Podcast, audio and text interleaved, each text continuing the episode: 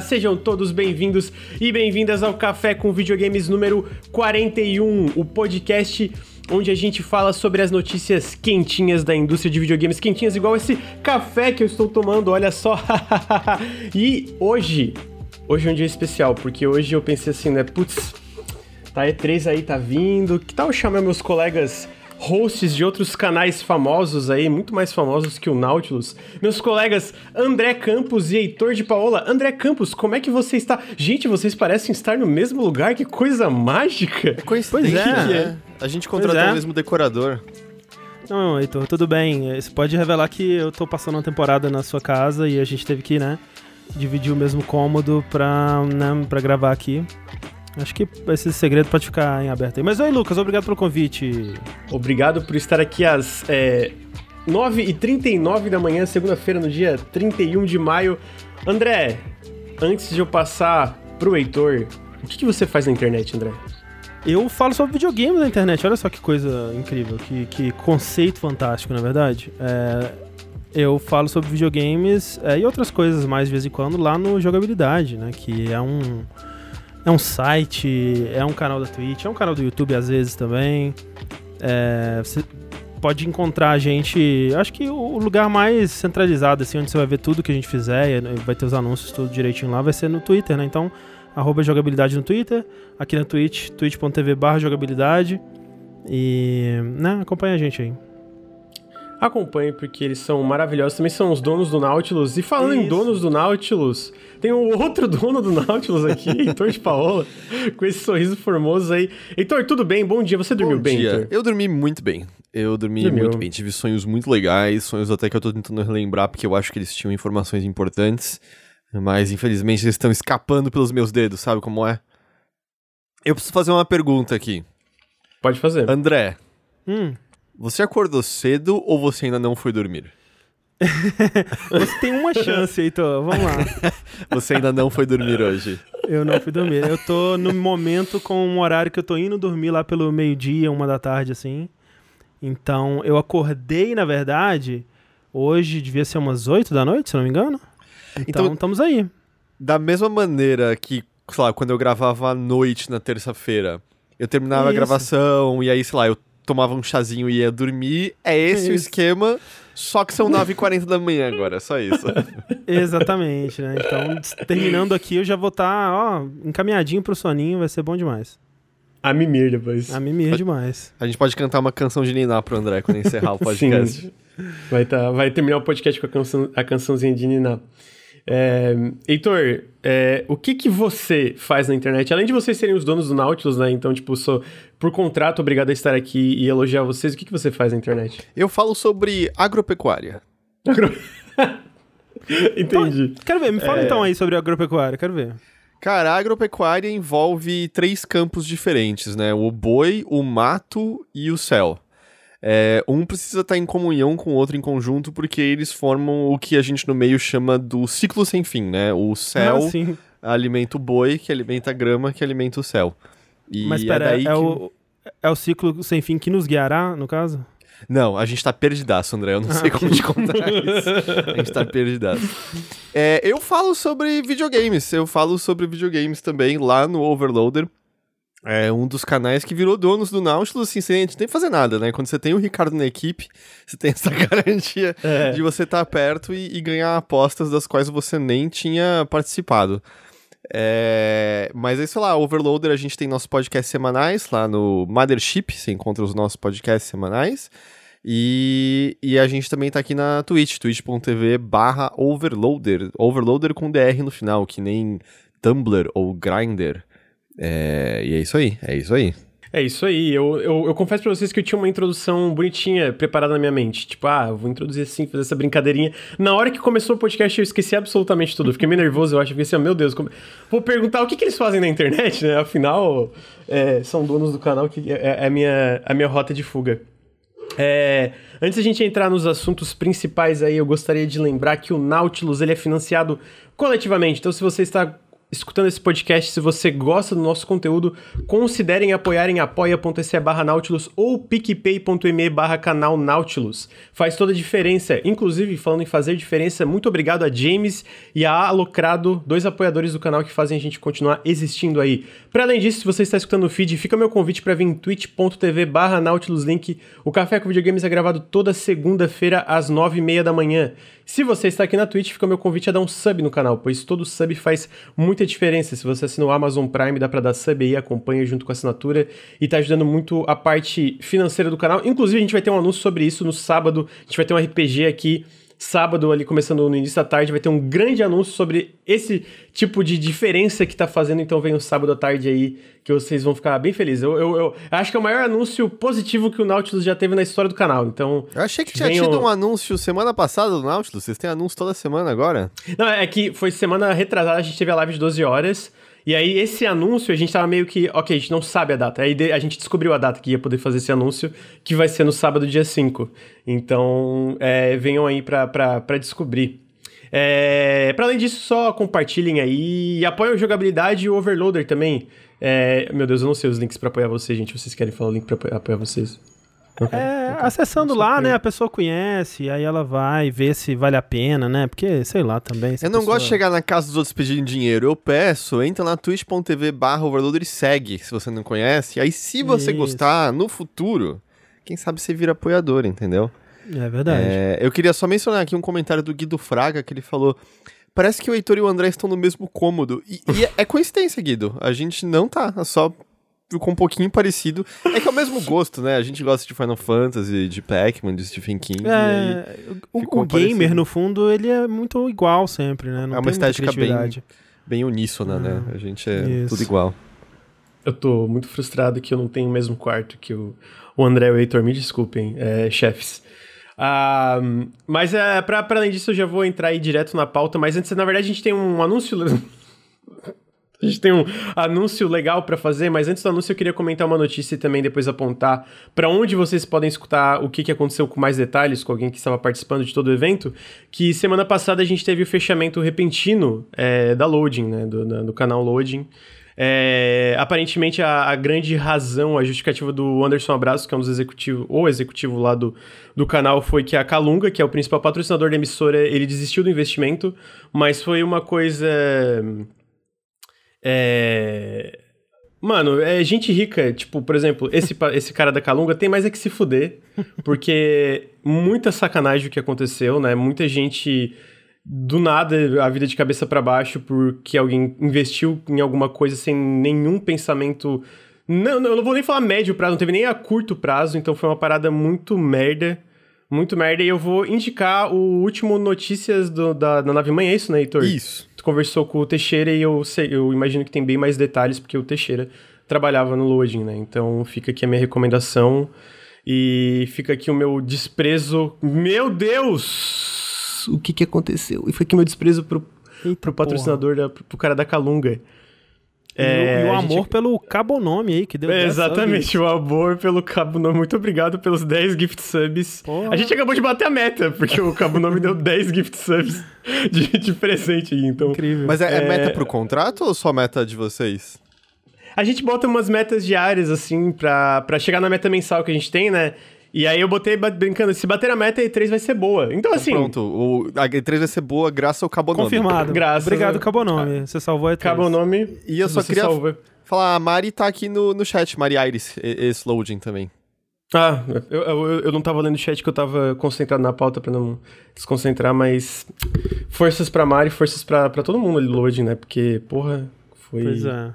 Eu é, fiquei muito o, chocado quando eu disse. O, assim, né? Situação merda de todos os ângulos possíveis. Mas foi legal ver no Twitter, assim, o pessoal se juntando pra. pra, né, pra, pra acolher, né? Tentar encontrar um, uhum. um, um, caminho aí, uma oportunidade para esse pessoal. Que é uma equipe, cara, é, é, realmente, quando começou a formar. É, a gente falou, cara, que equipe foda, né? Assim, só gente é, muito, muito competente, as que eu conhecia, pelo menos, né? É, uhum. E pelo menos isso, né? Pelo menos eu acho que é um pessoal que, é. que vai se encontrar aí, é, tomara, né? Em breve. Sim, sim. É, eu vi a galera toda, tipo, dividindo é, vaga de emprego e todo mundo. É porque era meio que time dos sonhos, assim, né? O que, Uhum. que, que tinha lá, lá na Load. Então é muito. É, eu tinha visto, sei lá, gente do TikTok vindo falar que tinha vaga, gente de assessorias, ah, gente da Garena, por exemplo, também. Mas como, como o Lucas falou, né, o, o Teixeira, que é um dos sócios do Overloader, ele tava. Ele não tava na loading ali desde o começo, mas ele tava desde fevereiro no programa de. De esportes que surgiu depois da primeira polêmica ali da Loading, né? Quando teve a Sim, equipe sim. da, da, da Bárbara é, sumariamente demitida. E, e aí ele fala um pouco mais, assim, é claro que tem detalhes que não, que não são dados ah, em toda clareza, porque, bom, vão ter ramificações legais aí, né, que as pessoas envolvidas têm que ficar meio quietas porque pode dar merda ali depois.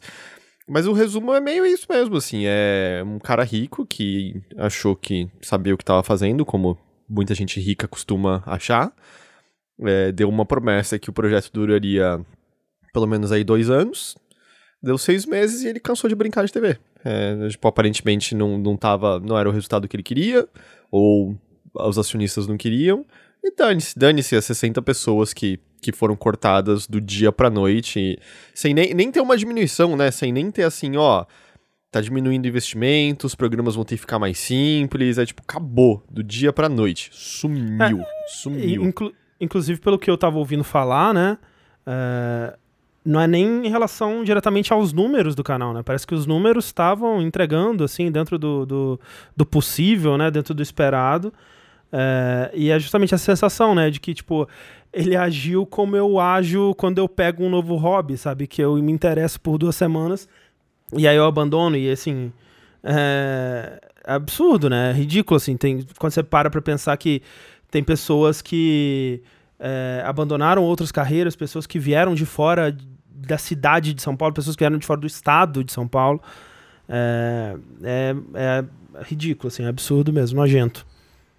É, então. Fica aqui minha recomendação: o Notícias do, do, do- Notícias do Nave Mãe, da Nave Mãe com o Teixeira. Ah, que ele comenta mais, eles conversam mais sobre isso. E, pô, forças pra todo mundo é, da Load, inclusive a Mari que tá aí no chat. E, porra, pau no cu do cara da Calunga lá. Posso, do caralho. posso só falar, quem quiser encontrar esse notícia da Nave Mãe, é que ele fica dentro do feed Mothership com C. É, se você procurar notícias, eu não sei se ele vai encontrar, sabe, num, num aplicativo de podcast. Você encontra o feed Mothership e aí dentro dele tem os episódios de notícias Nave Então tá aí, gente. É, queria agradecer rapidamente o Blind Dragon, que também deu um sub aí de dois meses. De novo, acaba o nome. Muito obrigado pelos 10 meses. Cara, não é a primeira vez que ele dá, tipo, vários gift subs. Muito obrigado por curtir tanto o canal e apoiar tanta gente. De verdade, faz muita diferença. É, agora, a gente vai, então, já que o Cabo Nome deu 10 gift subs e vai bater é, a meta E3 vai ser boa, a gente tem um anúncio pra fazer sobre isso, não tem, pessoal? Eu posso começar esse anúncio falando o que, que vai ser resumidamente? Ou alguém quer, quer falar? Posso? Por favor. Eu vou resumir. O Overnautibilidade vai voltar. Os canais Jogabilidade, Overloader e Nautilus vão se unir para fazer uma cobertura completa da E3 de 2020. Obviamente, distancia- distanciados, vai ser um evento digital, cada um na sua casinha, cada um no seu cantinho, mas vai ser um evento. Esse evento, o que, que eu posso falar desse evento? A gente não vai revelar ah, muitas coisas, até porque faltam muitas datas aqui, né?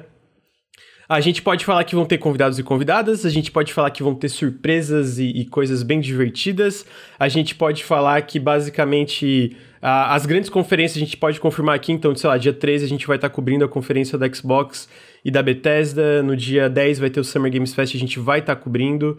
Então a gente pode fazer esses anúncios. Tem coisas que a gente ainda tá planejando, fazendo os pormenores aí, mas e tem é, coisa que a gente tá esperando saber também, né? Porque se a Exatamente. gente for levar em consideração como que foi ano passado e como que tá sendo até, por exemplo, o evento da- do PlayStation lá que mostrou Horizon, né? É uma parada que Uhum. foi anunciada de um dia pro outro, né? O pessoal tá meio que foda-se total pra isso agora. Então, Tá um é, pouquinho mais organizado esse ano, né? Tá um pouquinho melhor, Tá, assim, mas sim, ainda é. assim parece. Parece ainda cada um atirando pro próprio lado e é meio você tenta aglomerar do jeito que você pode pra entender Sim, qual vai ser a ordem disso. Porque é, o que a gente sabe concreto o quê? É as datas da E3, a data do Summer Game Fest, o da Microsoft, que cada lado quer assumir a paternidade, né? a Summer Game Verdade. Fest quer falar que é dela, a E3 quer falar que é dela. E a EA lá em julho. Ou seja, muito tempo depois. A gente, puta, vamos ser outras pessoas lá já. Uhum. É, É verdade. mas assim, é, a, a- Porque, tipo, dentro da E3 deve ter um, um direct da Nintendo. Então, pois é que ainda não foi anunciado, né? Mas a Não gente foi.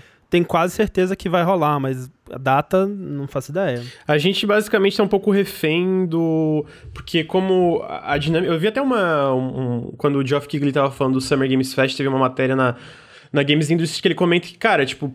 Devido à natureza da, da, da, desse lance digital e de- do, fim da, do fim da E3, no caso da- do fato de não ter E3 ano passado e as empresas terem que se organizar para fazer os próprios eventos, mudou muito a dinâmica, né? Então, tipo, não tem mais aquela parada de, ah, a gente vai anunciar um mês antes que vai ter um evento. É isso, Nintendo Direct é anunciado um dia, no outro dia tem Nintendo Direct. O, o, o André citou bem o State of Play do Horizon. Foi tipo, anunciaram dois dias antes, eu acho que foi uma parada assim. E a- o próprio, é, tá aqui na pauta e vai ter um evento da. Não sei pronunciar, Koch, Koch Media. Coque, pode é, que é falar pessoal. Koch Media, que é o pessoal da Deep Silver, que vai ser no dia 11. Tipo, foi anunciado em cima da hora também, sem muitos detalhes. Então, tipo assim, a gente pode confirmar que, ah, a gente vai cobrir os eventos que já foram anunciados, né? É de fato, tipo, sei lá, tem o PC Gaming Show, vai... Melhor conferência de todos vai estar lá gente dormindo, cobrindo o PC Gaming Show. Vai ter... A gente vai estar lá, só que tem coisa que a gente não tem como saber e a gente provavelmente vai, tipo, anunciar junto com o que for anunciado e vai co- comentando nas redes sociais, esse tipo de coisa. Que E outros detalhes conforme também... a música, não é mesmo? Exatamente. Exatamente. Mas é, a gente sabia, a gente na verdade queria fazer isso. é, tipo, por exemplo, ano passado não, não teve nem como, né? Ano passado foi tipo puro caos e não teve três e, e era um evento em cima do outro, tudo bagunçado. E, mas esse ano começou a chegar perto e a gente sabia, sabe? Eu, imagino que no chat de vocês eu já vi também aqui o pessoal falando: ah, vai ter overnautibilidade, vai ter isso. É uma coisa que a gente queria fazer e a gente vai fazer acontecer, basicamente. A gente tava conversando e, e achei. É, tava falando com os meninos, falando, ah, mano, vamos fazer um café com videogames, comentar as notícias, né? Que teve coisas pra comentar. E vamos anunciar que vai ter overnautibilidade pro pessoal e durante a semana vamos dando mais detalhes, mais coisas fixas é, pra, pra, pra galera que acompanha os canais, né? Sim, então, E é que assim, é, antes. é, pelo menos antes agora do, do, do moço dar aí os 10 subs, né? Eu tava achando que a E3 não ia ser tão legal assim, né? No fundo, né? Porque. é, né? é, Por conta de coisas que saíram da ESA, informações de. de, é, declarações das grandes publishers aí em relação ao que eles pretendem trazer para E3 e o que, que na verdade eles vão guardar para eventos próprios, né? E na verdade estava muito uma vibe de que ok, sei lá. ah, ah, me fala uma, uma publisher grande que vai estar na E3 aí, tirando a Microsoft. Square. É, eu, eu, eu vi que, tipo, da, da lista de confirmados estava a Namco, a SEGA. Só que Isso. nenhuma tem um evento confirmado pra Sim, E3, sim, mas fora sim. a Microsoft até então, né? É, mas por exemplo, vamos dizer a Namco assim, né? Ela tá indo pra E3, mas por assim, putz, né? Vamos apoiar a ESA, né? Nossa grande parceira Uhum. aqui de tanto tempo. É, mas as nossas coisas boas mesmo, talvez a gente deixe pra revelar num, num evento próprio e tal. Então tava muito esse sentimento, né? É, mas é, eu acho que a gente se juntando, né? Eu acho que a gente consegue fazer a parada ser legal, mesmo quando não tiver legal da parte deles, né? Então a gente é, vai tentar. É, é um dos, dos nossos objetivos, né, Lucas? Que, que a gente tava conversando, que é assim: ok, se eles não estiverem entregando lá, a gente entrega daqui, sabe? Exatamente, é, é a É. vibe, tipo, de... Ok, tá uma merda isso aqui, então vamos tentar transformar essa merda numa merda bem polidinha, que a galera pode rir, se divertir e tal. É, porque é isso, né? O, o André comentou bem, a gente tá no meio de uma pandemia, é, muitos projetos que, lá, a galera imagina que vai estar no E3 da Microsoft, ou outras con- conferências que podem ser confirmadas, possivelmente não estarão. Eu até tava comentando num outro podcast, falei, cara, eu tenho, assim, três é, expectativas de coisas que eu sei que vão estar na conferência da Microsoft, que é o Halo, Psychonauts e o Starfield. De resto, não sei, pode não aparecer várias coisas que a gente imagina por causa da, da, da, da- natureza de como a pandemia tá afetando projetos e jogos etc, né? Então muita coisa, às vezes, pode não estar nessas conferências. É, então é, é possível que essas... eh, Nem que sejam ruins, eu acho que vão ser divertidas, eu acho que as principais vão ter anúncios legais, mas a gente sabe como... A, a expectativa em relação a essas conferências pode fugir do controle às vezes, né? Especialmente con- considerando algumas E3 que a gente teve do passado. Teve aquela, eu acho que foi a da Sony de 2017, 2017, eu não lembro, foi recente. Que eles anunciaram Final Fantasy VII Remake, Shenmue, a porra Ah, foi em toda numa 2015. conferência. É. Foi 2015, Mas foi foi, 2015. foi a E3 do, do Vaporware, né? Na época. Foi, Demorou pra foi. cacete. Ah, e aí mas, depois. mas Heitor, Mas foi legal, não foi? É foi tipo que a a E3 gente do quer. É, sonho. assim, eu não a sei gente quer você. mentira. Eu não sei você, mas é isso que eu quero. Eu quero que eles me vendam sonhos, assim. Eu, Eu, quero eu, que go- ele... eu gosto de sonhos, mas aqueles sonhos naquela época pareceu que era. Era, era demais, era demais. Era demais. e aí ainda saiu o Last Guardian e foi ruim. Então... Que Ah, isso, eu Last gosto. Guardian eu é go- maravilhoso. Ah, não, eu... É, ru- é ruim, gente. É. Nossa, não, que eu, que é eu- isso, sabe o que, sabe o que, que é ruim? É que tu não entendeu o jogo, Heitor. Eu acho que tem que jogar de novo. Tá, Aquele argumento, sabe? Eu acho que faltou tu perceber as. Não, brincadeira. Ó, Mas. dos jogos que foram anunciados lá, desses mais absurdos, o único que não foi bom mesmo foi Shenmue 3, hein? Foi melhor que Last Guardian. Foi, que foi o- isso, Heitor? foi- foi o que eu- muito, muito. Foi o que eu queria que fosse Shenmue 3. Foi o que eu queria que fosse. A mesma coisa, de novo, Uma só merda. que em O HD. Heitor queria que Shenmue 3 fosse uma Não, merda, não, né? Tá é, aí. É procurar, é procurar marinheiro, é procurar marinheiro e, e é isso aí. É isso aí que é Shenmue. Tá, é, eu ia falar alguma coisa, eu, eu esqueci. Sobre marinheiros. Mas, é, mas, mas, é, mas eu acho que a E3 desse ano é, vai ser sobre isso. É, não procurar marinheiros, mas é, vai ser, vão ser jogos é, que vão sair em breve e que a gente já sabe a maioria. Não acho que vai ter nenhuma, é, nenhuma grande surpresa mirabolante assim como a gente go- gostava. Assim. Acho que tem um tempo já que as empresas elas é, mesmo antes da pandemia, né? Acho que tinha tinha diminuído um pouco eu- eu- a quantidade de anúncios assim. Eu acho que no fim das contas não deve ser muito bom para eles, né? Fazer anúncios tão cedo assim, né?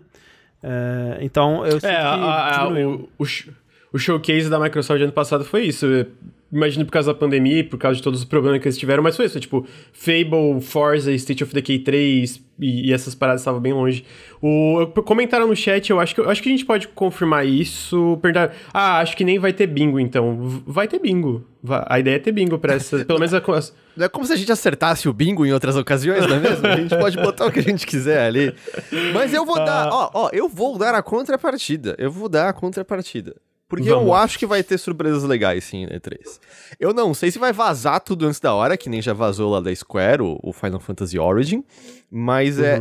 Por quê? Por que, que eu digo isso? Porque, de fato, a gente se bobear tá num ano pior do que ano passado em termos de, de tipo, é, anúncio, é. lançamento, porque esse é o ano no qual a gente tá realmente sentindo mais os atrasos do, do desenvolvimento, né? Ano passado a gente viu a, a, as- saírem as coisas que já tava lá pertinho de finalizar. Mas eu sinto que é até justamente por isso que a gente tá vendo muito mais um bem bolado de, de várias empresas pra estarem juntos pra formarem um evento. O Geoff Keighley mesmo disse que o Summer Game Fest fez sentido por conta disso. Ele disse também, tipo, "Pô, mas maneiras expectativas, não, não, é, não vai ser, tipo, anúncio atrás de anúncio atrás de anúncio. Eu acho que vai ser um ano muito mais de, de informações daquilo que a gente já tem anunciado. A Microsoft mesmo, a gente sabe que eles vão ter alguns anúncios, mas eu acho que vai ser um evento muito mais da gente ter detalhes das coisas que a gente já sabe, porque afinal eles têm um milhão de jogos anunciados, né? A gente quer, a gente quer data de Halo, a gente deve ter data de Forza. Eu imagino, a gente vai ter a data do Psychonauts 2, tudo bem que não vai ser exclusivo, mas a gente vai ter. Eu eu presumiria talvez a data do The Gunk. Eu acho que é um jogo que talvez. Mas a gente sabe que coisas como Fable, Perfect Dark estão longe, longe pra cacete. Mas, tipo, acho que a gente vai e ter aquele essas coisas. Então, a gente vai ter. Vai ter, Vai vai ter, ter. vai Eu- ter eu- gameplay e vai ter data de anúncio que vai ser primeiro semestre do ano que vem. O Jason Schreier falou que. Eu, eu lembro que o Jason falou que vai ter data fixa. Só que não é primeiro semestre, é final de 2022. Final de 2022. Pare- é, só que é porque tá. é- é- eu, eu sinto que E3 é isso, né? Eu, eu, eu- tô citando Jason Schreier porque eu acho que ele é bem sólido, mas eu sinto que tem muito rumor. é, quando chega E3 é isso, né? Tem muito rumor, tem um monte de coisa rolando. E aí ele comentou disso do Starfield, que eu acho bem provável que vai ter mesmo. Eu sinto que o Heitor. Eu, eu, eu não tô, eu, eu, eu tô no meio termo. Eu acho que vão ter coisas legais, mas eu acho que é isso, né? Tipo. Vão ter coisas legais. Vai ser um evento legal, ponto. Não vai ser ruim, mas não vai ser uau, que às vezes a gente espera da E3. Esse aquele meio termo que, pessoalmente, eu, eu, eu geralmente vou na E3 e penso assim, ó, ah, eu quero esses dois aqui. Se tiver esses dois aqui, eu tô feliz. Então. eu acho que Fala. Vai ter, tipo, provavelmente Breath of the Wild 2, não vai? Na Nintendo? É... Tá, Se tiver, né? salvou o evento. Se Que tiver, mais salvou você precisa? É, não, que mais fato, você concordo. precisa? Tal, tem, tem os rumores, talvez tenha Metroid 2D da Mercury Steam. que mais você precisa? Então assim, então assim, tipo, vai ser legal. E se não for legal, eu tô trancado em casa há mais de um ano, cara. Qualquer coisa vai parecer da hora nesse momento. Qualquer coisa. É, Eu realmente. tô- É, eu acho que assim, ó, só da gente estar junto vai ser legal. É, não, E isso eu queria. Eu, eu queria falar que eu fiz uma aposta, que daí vocês podem me cobrar. Se eles mostrarem um novo jogo da Arkane Austin, que é o pessoal do Prey, e for de fato um jogo de vampiro, como são os rumores, eu vou fazer um cosplay de vampiro, tipo, meio crepúsculo Nice. jogando esse jogo quando ele sair. Então tá aí. Tá uma promessa. Já tem uma promessa de três aí, ó.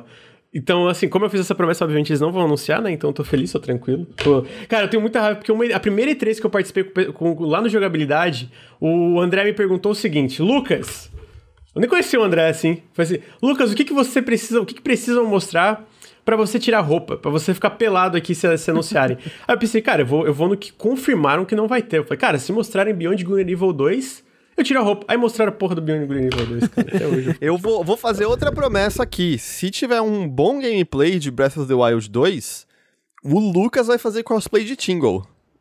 Vai, eu? vai, vai, vai. Vai fazer cosplay de Tingle. Então tá aqui, pode clipar, tá prometido também. Tá, então acho que eu preciso fazer uma promessa também. É, se Envolvendo eu também. Se tiver um, um bom gameplay de Metroid 2D, o Lucas vai fazer cosplay de Samus na Zero Switch. Para! Para, porque tudo eu. É tá isso aí. confirmado aqui, ó, prometido. É, mas, André, antes de eu fazer tudo, tu ia falar alguma coisa, te cortei na hora que eu falar da, da Arkane Austin sobre as expectativas Não, dela. é, é, é só que eu acho que no fundo eu tô. Eu tô com medo de amar, sabe? Eu tô com medo de me Ah, entregar, eu tô com medo de ser- ter meu coração ferido de novo por um E3 xoxo, assim. É, então eu acho que eu tô controlando bem a expectativa, assim. Eu tô querendo chegar na E3 ainda sem muito hype pra o que tiver me surpreender, me empolgar. Acho que vai ser melhor. É, eu, eu acho que faz sentido. Eu, acho assim. é, como a gente vê evento direto, eu tô um pouco vacinado. Geralmente eu entro. vacinado. Eu entro na, no evento meio, tipo. Pensando, cara, eu tenho algumas expectativas. Por exemplo, é, pra S3, o que, que eu quero ver? Eu quero ver gameplay de Halo Infinite. O gameplay nova, tipo, mas eu quero ver como o jogo tá e espero uma data de lançamento. Eu quero a data de lançamento pro Psychonauts 2, porque, eu, cara, eu- esse jogo é, tipo, eu tô muito na expectativa. E possivelmente eu quero muito ver Breath of the Wild 2, que eu acho que é uma possibilidade grande, porque eles falaram que iam mostrar esse ano. E eu acho que é o melhor momento pra mostrar. Então, tipo assim, mostrando esses três, top, tô feliz. E aí o resto é bônus, né? Agora, de fato, é. É, eu, eu acho que é isso, né? Eu acho que vão ter coisas legais. Tem rumores até do Forza Horizon 5, que pessoalmente eu gosto bastante do Forza Horizon 4. Tem. A Nintendo, ela tá muito é, nebuloso sobre que, como vai ser o resto do ano. E os rumores são porque ela tá pra anunciar o Switch Pro. Então eu imagino que, por exemplo, se eles anunciam o Switch Pro na E3, vai acompanhar uma meio que uma line-up de coisas futuras. Então, tipo, tem aquele meio termo de promessas legais, mas ao mesmo tempo é pandemia, né? Tipo, o lance de pandemia é meio, cara, isso vai afetar jogos por um bom tempo de, de, de como é, é, acabou afetando especialmente grandes produções, né? Que, que a gente. Tem uma matéria na Fanbyte muito boa que eu sempre cito aqui, que é o Imran Khan, ele entrevista vários desenvolvedores e basicamente todo desenvolvedor de grande produção foi, cara.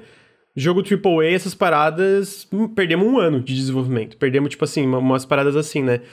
Então, eu sinto que ao mesmo tempo tem isso, mas ao mesmo tempo tem muita coisa que tá meio que cozinhando faz tempo, tipo os jogos da Epic. O que, que a Remedy tá fazendo com a Epic, o que, que é Playdead. Tem jogo da Nintendo que, pô, o resto do ano não tem nenhum lançamento da Nintendo que eu lembre de cabeça aqui. É, tem, o de coisa golfe Microsoft. agora, agora em junho já. E é isso, Uhum. né? É, Eu e aí o resto é. do ano não tem nada, né? Então, eu sinto que vai ser, vai ser legal, vai ser legal. André, se deixe amar, se deixe dar... Ó, falar- Pode cair no conto do hype. Tudo bem que isso é o modus operandi da Nintendo faz um tempo, né? Que por conta dos directs ou mesmo de só soltar vídeo no YouTube, ela, ela não anuncia tão de antemão, até porque ela Uhum, tem. uhum. Nesse limbo já tem um tempo o Metroid Prime 4, né? Que teve o reboot de desenvolvimento e o Breath of the Wild 2. Mas eu, eu, eu sinto que é um pouco isso, assim. É, eu, eu acho que. Justo, assim, o tipo da, aquele tipo de espetáculo com luzes, explosões e fumaça, não acho que é o que a gente vai ver, até porque tá todo mundo em casa, sabe? Até porque não é, não é a hora é, disso. Mas eu, eu acho que isso não impede que a gente vá ter, se não anúncios legais, detalhes bons dos jogos que a gente já aguarda, sabe? Uhum. Porque Sim, se você sim. pegar, se você pegar isso que a gente tá falando que a gente já tem uma noção bem mais concreta. Gameplay de Starfield, gameplay de, de Halo, é, provavelmente né, mais coisa do Forza, aquele Forza que vai ser o único eterno da geração lá que eles Um anunciaram. reboot lá, né? O Uhum. Forza Ah. Motorsport. Isso Até a- porque tá tendo teste de insider já, né? Já, tem- já tem gente jogando. Insider que eu digo não insider, os insiders, tipo jornalistas que falam sobre rumores. Insider daquele insider de Xbox que tu pode testar coisas que não, não saíram ainda. Tipo, já tem gente jogando o jogo, né? Uhum. É, gameplay de Starfield, né, já tinha falado. Gameplay de Breath of the Wild 2. É, ao que tudo indica, a gente, né, tá, tá bem parrudo esse rumor aí do, do Final Fantasy Origin. É, tá com bastante É. detalhe, né? Sim.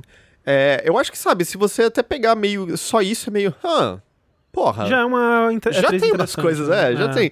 E sempre dá Mas pra a- imaginar umas coisas menores. Tipo, ah, Devolver anunciou uma coisa índia que eu li e coisas assim. É, ele- a- o- o- eles falam que tem quatro anúncios. Bom, aí fica na dúvida porque a Devolver e a empresa eles falam, ah, a gente tem quatro jogos não anunciados pro Summer Games Fest, né? Então, tipo. É, eu, eu sinto que é isso também. Tem, como tu falou, tem a parte indie, que eu pessoalmente gosto mais, tipo, um The Gunk da vida que brota, um, um- um- alguns jogos que a Devolver Sable, publica. Às ah, vezes. enfim. Sable, verdade. É, É, eu, eu acho que é bem possível ter data de lançamento. Desculpa, falei, André. Cortei. Tá, tá faltando realmente. É, o- a- na verdade, o Summer Game Fest vai anunciar que esses quatro jogos aí são todos Elden Ring, né? e, Oh. e vai ser bom. Eu acho que não vai aparecer na E3, sabia? Não, o que tudo indica não vai. Eu acho que assim, não, né? Eu acho que não mesmo. O, o que estavam É. dizendo é que a, a gente soube lá desde o começo da pandemia que ah, ter que trabalhar de casa estava afetando ainda mais estudos japoneses do que do É, resto do uhum. mundo. E que parece que o Elden Ring foi realmente bastante afetado por isso, né? Então. E aí, né, pô, tudo bem. Demora aí. Pra quando sair ser muito da É, hora. vai na fé, Segura- isso, é. assim. é. é. Agora, Pô, eu, eu, fico de cara que a Capcom conseguiu lançar as paradas tão, tipo, no tempo certinho, porque to- parece Não, que todos os outros estúdios japoneses foi meio, tipo, dor, desespero, de, no sentido de afetar todo o desenvolvimento. A Capcom é tipo, não, tá aí o Resident Evil Village, tá aí o Monster, Hunter, Rise. é, Tamo verdade. junto, pô. Eu fiquei um pouco surpreso. Saiu Aí te direitinho, cortei de né? novo, Não- André. não foi bugadaço, né? Como, sei lá, Cyberpunk. Mas é, então, assim, ó, quarta-feira, é, da, já da semana da E3, assim, né? Twitter, uma conta misteriosa Twitter, uma conferência, é, né, misteriosa, assim, surpresa, no outro dia, com um link, né? E aí você entra no link, assim, a transmissão começa, assim, aí liga o logo da Konami, aí abrem as cortinas, assim, aí entra o Kojima, né? Aí ele abre sua camisa e na, no peito dele, nos pelos do peito dele, que, o que ele tem, está barbeado ali o rosto do Junji Ito. E quando a câmera afasta, era tudo um animatrônico do Guilherme Del Toro. E aí anuncia eh, Silent Hills. E eu acho que eu E3 chorava. salva. Assim, eu imaginei que seria barbeado nos pelos do peito dele o rosto do Junji Ito e na barba feita de pelos do Junji Ito o rosto do Guilherme Del Toro ali. Mas, bom, É, tem, o- tem os rumores de, do, do jogo de terror aparecer o... Tem eh, Como era? Era o... Eu esqueci o nome do compositor. O... a Yamaoka? Yamaoka disse que era no meio do ano que apareceria... Não eram as palavras dele, o jogo que vocês querem muito? O jogo que É, vocês o jogo muito. que vocês é, não, é, querem muito. é aquilo, tipo, no jogabilidade eu já fiz um monte de aposta com o Sushi, porque assim, é tanto rumor dessa, dessa porra desse jogo aí, envolvendo a equipe do esse Team Silent, ou alguma coisa que a Sony tá querendo publicar, talvez até alguma coisa envolvendo realmente o Kojima, é, que eu acho que tem que ter algo, né, alguma coisa aí, cara. Não é possível que tem tanto rumor e o pessoal tá só zoando a gente. Vindo de umas fontes que já acertaram coisas no passado, né? Aquele Dusk Golem e tal. Então, é, eu Que acho também já errou, eu- né? eu ficaria Tem, tem que lembrar que Não, ele já sim. errou. Sim. Aí, André, ele abre o peito. e aí tá ali. Metal Gear. Sur- Survive 2. Survive Nossa, dois. sim. Todo mundo começa a chorar. Ah, tipo, aquela imagem do, do pessoal, acho que é da, da higiene americana, que estão tudo tipo, ah, assim, gritando, e aí de repente tem outra imagem deles tudo tipo parado, sério, assim, tipo, ia ser nessa, nessa vibe. É, eu, eu acho que tem bastante rumor, né? é que é foda, né? Tipo, é, ó, m- momento de E3 sempre tem muito rumor, né? Então tem, tipo, aparentemente a, a conferência da Square inteira vazou por trás das portas, né? Tava tendo um negócio que, tipo, vazou asset, as paradas todas. Por isso que, inclusive, depois a gente entra na, na primeira ali, que é do teu Souls-like de Final Fantasy, vai ter um monte de coisa.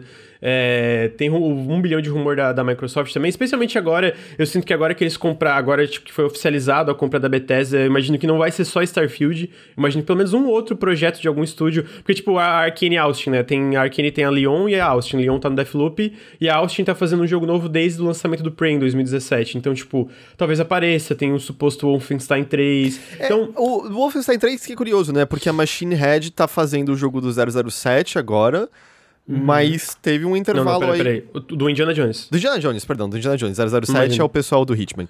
É, e aí é meio. pera, mas e o Wolfenstein 3, né? Que supostamente tava. Uhum. A gente precisa do Mecha Hitler, sabe? A gente precisa. É, precisa A gente encerrar precisa encerrar história, né? É, É. sim. Aham. Então. É, Eu imagino que. Eu tava. Eu, eu tava vendo que o pessoal da Bethesda é tudo. É meio que eles fazem muitas colaborações entre si, os estúdios. Tipo, a Machine Games trabalhou no. É, no Deathloop, a Arkane trabalhou no Wolfenstein Youngblood, sabe? Tem todas essas colaborações. E aparentemente, certo, eles estavam fazendo porque o, o Youngblood era menor e certo já estava em pro- pré-produção. Porque o Pete Hines, ele falou, cara, não, o Wolfenstein 3 está em desenvolvimento.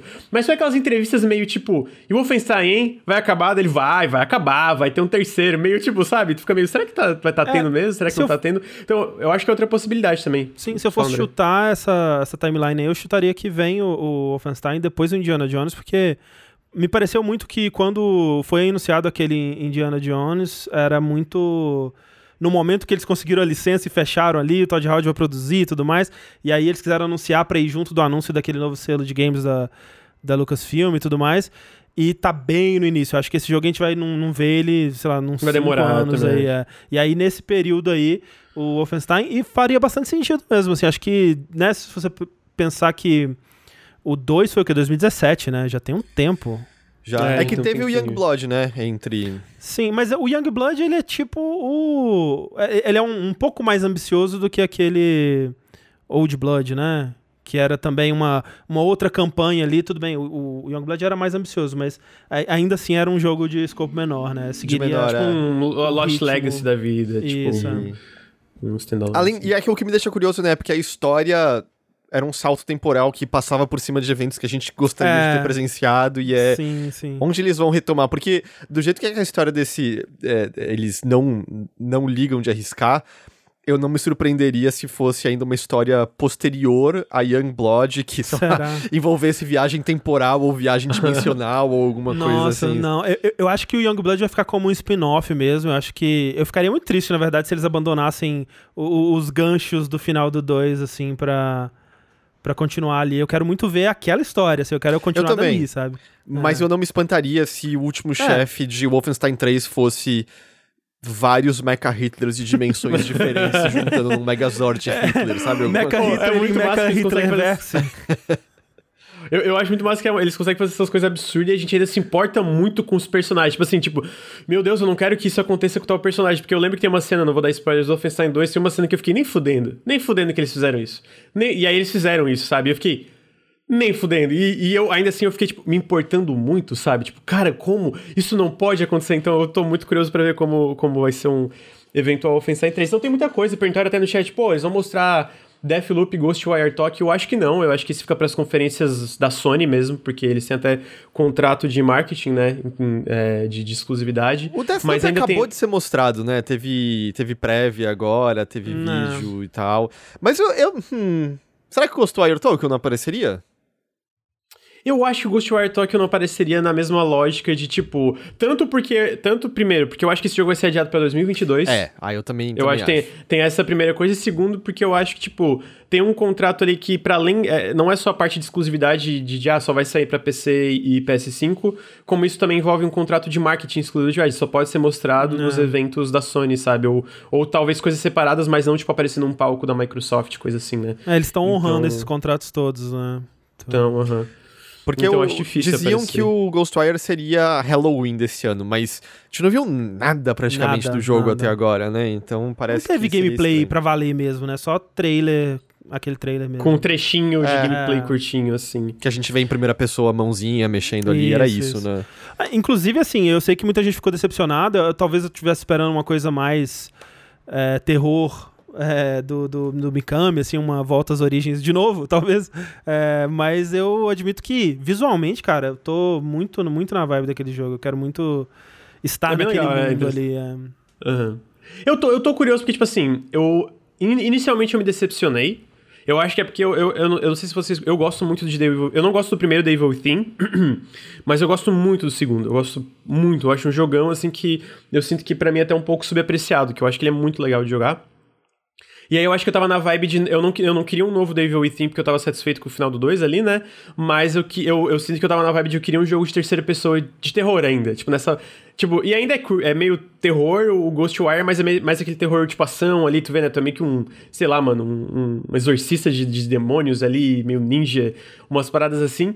E aí a, a, reação inicial foi meio, hum, não sei. Mas foi passando o tempo eu fiquei, cara, mas assim, eu sinto que a, a Tango eu acho que eles conseguem fazer uma ação interessante. Eu gostava da parte de ação de, de tiro e tal do The Evil Within. A temática é interessante, então agora eu tô dentro, eu quero ver. Eu tô curioso para ver o resto, né? Passou de decepção para estou curioso. Mas como não mostraram quase nada, ainda não tô, tipo, super uhum. na expectativa, digamos. A Geo Deathloop eu tô muito no hype, porque eu amo então, tudo que a Arkane já fez. Eu amo muito os jogos Esse jogo vai ser animal, cara. Esse jogo vai ser gote, assim. Obrigado! É, sim. Meu Deus, obrigado, porque toda vez que eu falava que esse jogo ia ser bom aqui, era, era o Ricardo falando merda, era o pessoal falando, ah, tu acha que vai ser bom? Eu Mano, que jogo que vocês estão vendo? Porque esse jogo tá incrível. E assim, eu, eu, eu fui convertido para esse barco não tem tanto tempo, assim, eu acho que ele, durante bastante tempo, foi meio confuso o que, que seria Deathloop, né? Mas esses últimos, essas últimas vezes que ele foi mostrado, principalmente dessa última, né? Onde eles explica, explicaram bem, assim, foram bem a fundo. Eu tô muito, muito, muito afim de jogar. O... Acho que vai ser bem legal. Uma coisa que eu até vi algumas pessoas no chat mencionando, mas é, o pessoal de Silk Song já confirmou que o jogo não vai aparecer na E3, né? Uhum. Então. É, eu tinha. Uhum. É, esse ânimo pode deixar para outra ocasião. Eu ainda acho. É o que, que eles tenha... diriam, Heitor. É o que eles diriam. eu, eu, ainda, eu ainda não coloco além de assim. Quando aparecer, se não for um Shadow Drop, for meio. Tá disponível daqui a dois dias, sabe? Alguma coisa assim. De tipo, quando ele aparecer, ele tá basicamente pronto e vai sair muito de pouco depois. Mas eu não, não seria agora que eles fariam isso. Vocês acreditam muito no conceito de Shadow Drop? Eu não boto muita fé nesse Shadow Drop. Eu fico tipo assim. O, o, Silk Song é um dos jogos independentes mais esperados aí dos últimos tempos. Eu acredito numa, numa, janela de lançamento curta, mas eu sinto que fazer um Shadow Drop de um jogo como Silk Song no meio de um evento como a E3, que tem muito ruído, é meio tipo. Eu fico. Eu não acho que eles fariam. Sabe? eu já falei pro chat, foi. No meio, é que assim, o, a versão de Switch do. do Hollow Knight Hollow foi meio assim, né? Foi. Eu é acho que já que é tinha saído que pra PC. É, então, eu acho que é por isso que o pessoal fala de Shadow Drop, porque o port foi assim, mas eu acho que é porque foi o port, sabe? Eu acho que. Uhum. Eu também acho que é porque foi o port. É, é tipo o Wilds, sabe? É, se bem que o Wilds foi Shadow Drop nos dois casos. Foi tipo na, na Epic, aí na Steam não, né? Teve uma janela ali de marketing, aí depois no Switch também foi Shadow Drop. Mas eu sinto que, tipo, isso é exceção, não é regra. Eu tava conversando com o Heitor que E o Wilds não era super esperado, né? Justamente não, era, é, é, caso. Era Early é, Access, era uma novidade não, mas... a loja da Epic. Era... É, exatamente. Uhum. Uhum. E eu, eu, eu, eu, falei, eu tava falando com o Heitor no grupo, já falei aqui no chat, falei, que o pessoal tava falando que ia ter Shadow Drop do Psychonauts 2 por causa dos rumores. Eu até entendo o conceito de Shadow Drop dentro do, do, do, do, do, do ecossistema do Game Pass, mas eu ainda tava falando, gente, não vai ter Shadow Drop. Eu acho que vai ter, tipo, uma, uma, uma, um, uma janela de marketing ali, né? Tipo, de de divulgação. E teve no fim, né? Tá, teve a capa da Game Informer e provavelmente. Uhum. Eu falei, pessoal, provavelmente vão anunciar na E3. Eu acho que vai estar tá bem perto. Tipo, é, vai ser anunciar tipo, de julho, agosto, no máximo. É, no máximo. Talvez até final de junho, eu não duvido. Mas, tipo, Shadow Drop eu acho. Eu acho muito difícil ter desse, desses jogos, é, às vezes, mais esperados, assim, né? É, e só pra é... falar o, o, termo Shadow Drop, que eu vi algumas pessoas confusas, é, é pra um jogo que não tem data de lançamento nem nada, e, e aí, num evento tipo E3, eles soltam um trailer e já anunciam que o jogo está lançado. Você já pode... É, tipo, está disponível agora. Isso. E, mas sabe, eu, por isso que eu falei, eu não duvido, não no meio do evento, mas sei lá, mais pra frente, vamos por agosto, setembro, rola um, um, um direct da Nintendo, aí parece que vai acabar e tipo, ei, uma coisa a mais. Sempre, aí aparece é, Silk Song e é tipo, está disponível agora, ou está disponível daqui a três dias, sabe? Eu não me, não, não me espantaria é, se fosse esse o caso, mas é, eu não acho que faria sentido agora, agora, agora. Adoraria estar errado, seria uma delícia. Estar... Ah, não, eu também, eu, eu não acredito também, mas tipo assim, se do nada eu acordasse um dia e falasse, não dá pra jogar Silk Song, mano, não ia reclamar, top, vamos lá, tamo junto, quero jogar. A tá merda ligado? seria ter que cobrir o resto da E3, né? E, é, exato. tipo, ninguém mais prestando atenção nas conferências, todo mundo ligado o Switch na outra tela, assim, ah, nossa, né, que, que anúncio legal, é, nossa, uau. É, nossa. Legal, legal nossa, esse Halo anúncio... aí, tipo, passando o RPG na tela, assim. Que anúncio difícil, né, que digo, digo, legal.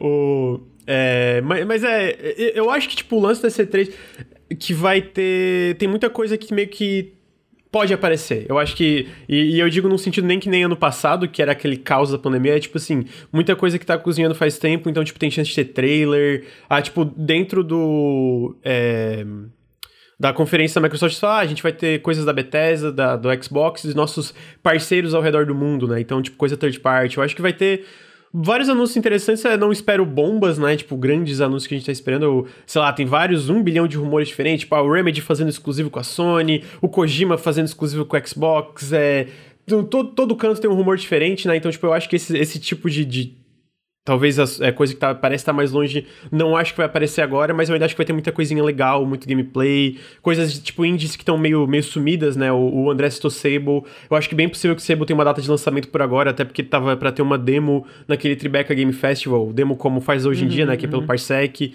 É, sei lá, o Tunic, é, o próprio The Gunk que o Heitor citou, aí tem o Kena, aí tem vários jogos menores, médios e maiores que estão aí faz tempo em desenvolvimento. Tem alguns e eu acho que podem aparecer, né? Alguns estúdios da Microsoft que a gente não sabe o que estão fazendo, tipo a InXile, é, não tem, acho que nenhum projeto anunciado no momento, então talvez fosse ah. a oportunidade. Teve DLC recentemente do Wasteland 3, né? Não sei se eles estariam. Hum, é. E o Wasteland 3 é um jogo meio recente ainda, não é, sei. É que eu lembro que eles falaram que eles estavam trabalhando em algum tá. RPG não anunciado, então talvez Entendi. fosse. É, eu lembro do o Brian Fargo, ele comentou que eles estão trabalhando num RPG não anunciado no Unreal Engine 5, só que ele falou recentemente, tipo, ah, vai demorar um tempo para vocês verem esse jogo ainda, que eu imagino que seja isso, né? Tipo, a galera do Wasteland tá indo pro, pro, pra esse projeto novo, e eu imagino como vários desses estúdios em transição dentro da Microsoft de ter mais investimento e tal, são projetos um pouco mais ambiciosos, às vezes, então vai demorar mais pra gente ver. Mas ao mesmo tempo, eu sinto que tem uma. Eu, eu acho que a gente pode, assim, fazer essa. A gente tá falando da E3, talvez falar um pouco ali da, da parte que eu botei aqui na pauta que perguntaram no chat quando que vai vão ser as, a, a E3, afinal. A E3 começa dia 12 e a, a, as duas datas, da E3 que a gente tem confirmado mesmo é pro dia 13 a conferência a, da Microsoft, o Xbox barra Bethesda Game Showcase, domingo, dia 13 às 14 horas ele começa, né? Então, tipo, a gente sabe que vai ser uma hora e meia. E basicamente eu, eu sinto que esse lance de. Eu acho que o grande coringa aí, o grande, tipo, ah, o que, que vai ter é a parte de Estúdios externos que estão fazendo parceria com a Microsoft, que isso que eu acho que é mais vago. Porque os estúdios internos a gente sabe, por exemplo, ah, tem a In Exile, só que eles saíram do Wasteland, tem a Compulsion Games lá, que é o pessoal do Happy Few, mas eles terminaram o último DLC de Happy Few ali pro final de 2019. Então eu acho que esses estúdios ainda estão naquela fase de transição para novo projeto, mas a parte da Microsoft publicando projetos externos, eu acho que é onde tem mais potencial para ter surpresas, no caso, né? Teve tipo, o teve tweet o... do cara da Windows Central que disse: Ah, vai ter um jogo muito legal e tem a ver com isso aqui. Ele postou um emoji que era um furacãozinho azul. É, esse rumor hum. que vai ser um jogo de mundo aberto, de, de que é o Typhoon, uma parada é, assim, né? e aí todo mundo fica tipo, ah, era o Sonic. Ele, não, gente, não é o Sonic. não. não é. Mas, tipo, que raios é isso? Não sei. Porque assim, do, do, dos outros, é o que eu tava falando mais cedo, tem muita coisa já anunciada, né? A gente tem o, o State of Decay 3 anunciado, a gente tem o Everwild anunciado, a gente tem Fable anunciado, tem Perfect Dark anunciado, tem Halo Infinite anunciado, tem... Grounded, do, do Avowed. Grounded, Avowed. Tem. É o The Gun que a, a Image Inform não é um estúdio da Microsoft, mas pelos documentos que vazaram da briga judicial entre Apple e Epic, o The Gun que vai ser exclusivo, de, pelo menos nos consoles de, do, dos consoles Microsoft. Hellblade, é, o Hellblade. Project Mara, aquele. Como é que é? É tipo um, um Walking Simulator super realista, né? Da, ah. da Ninja Theory.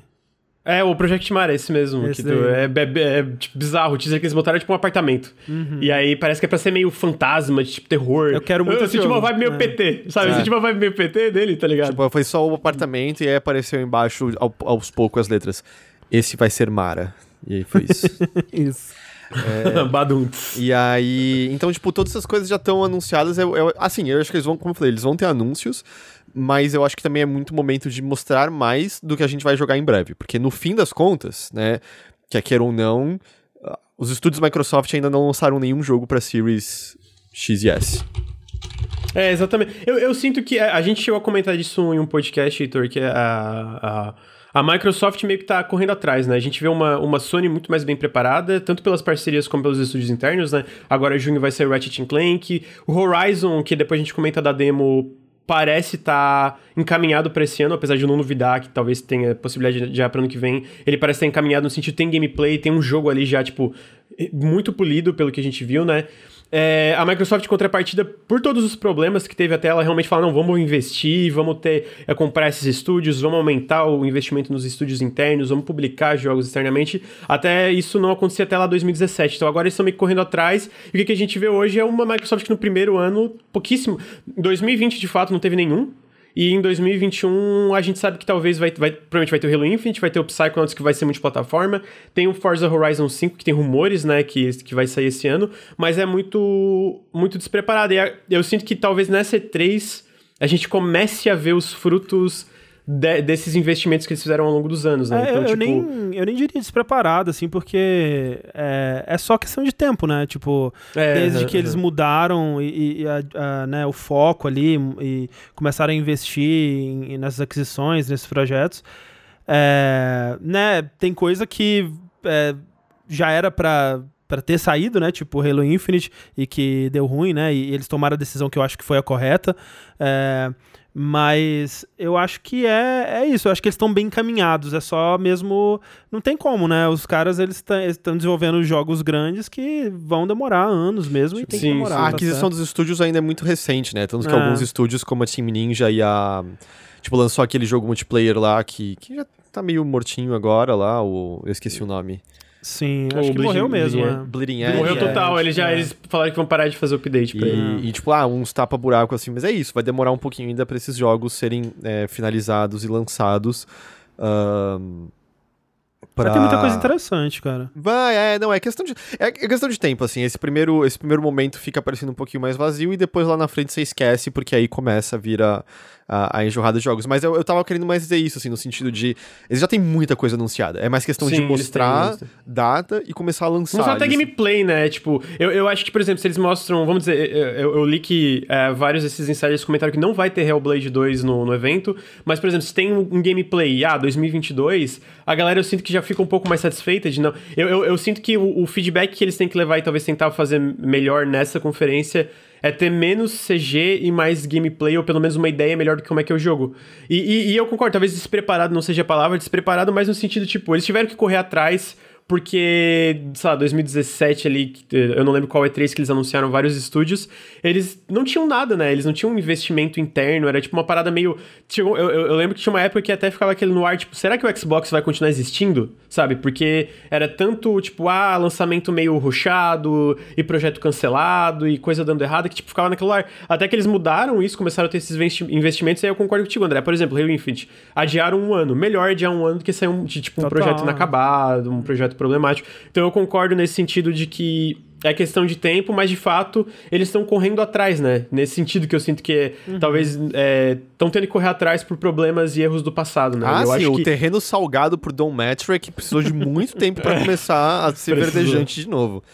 É, e eu, eu acho que outra coisa também que eu fico curioso é muito os anúncios dentro do Game Pass, né? Que eu acho que, tipo, o maior exclusivo que fez o console vender bem e tá vendendo bem hoje é o fato do Game Pass ser uma parada muito atrativa, né? Tipo, de, ah, mano, é, e até tá crescendo, tipo, sei lá, um, tudo, o, o, Outriders ter lançado no Game Pass, a gente tem outros jogos vindo aí que tão, vão lançar dentro do Game Pass, jogos maiores e jogos médios, às vezes já aqueles, aqueles indies grandes, tipo The Ascent, ah, não sei, aquele The Rift Breaker, o The Gunk, jogos assim que vão estar tá no lançamento do game, dentro do Game Pass, né?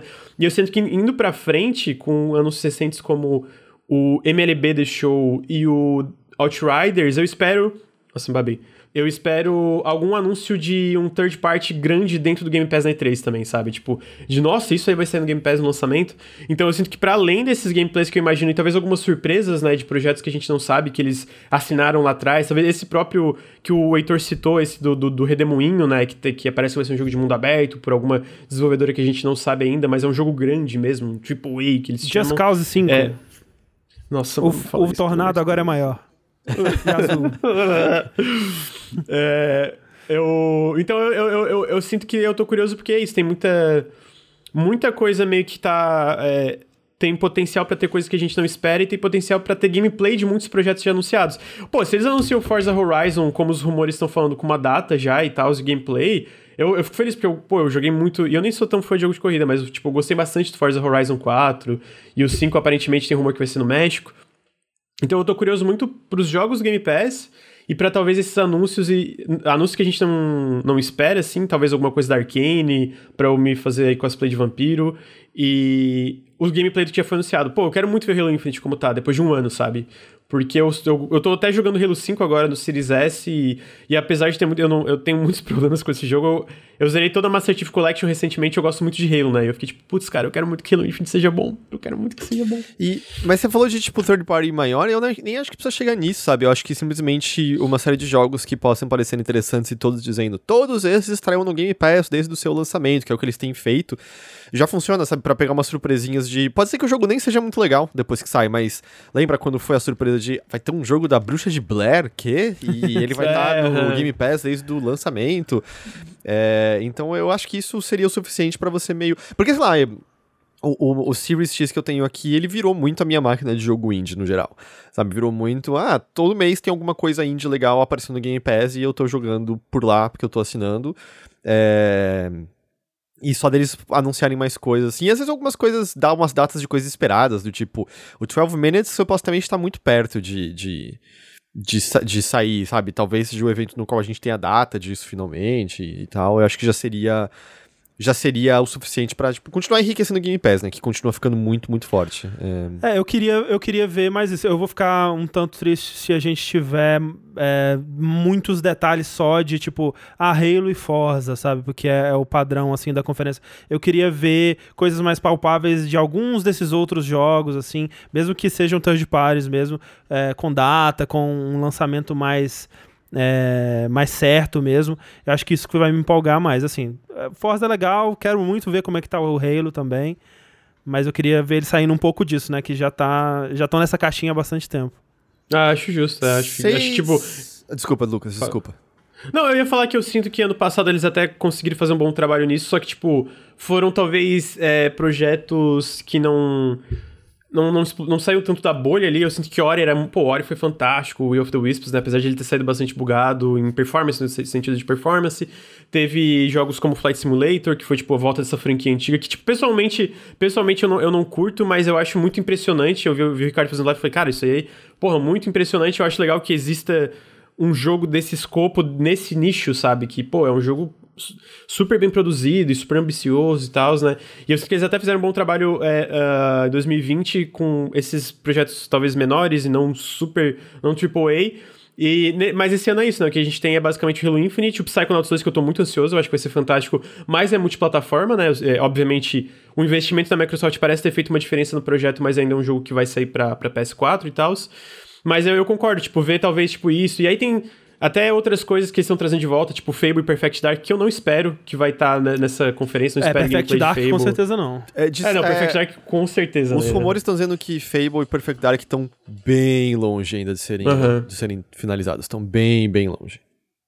Então, tipo, a, a gente vê que eles estão trazendo essas franquias antigas, né, tipo, de volta de forma interessante, mas de fato falta isso, né? Falta uma parada mais palpável. Tipo, pô, eu de verdade, eu achei a, a CG do, do Perfect Dark muito legal.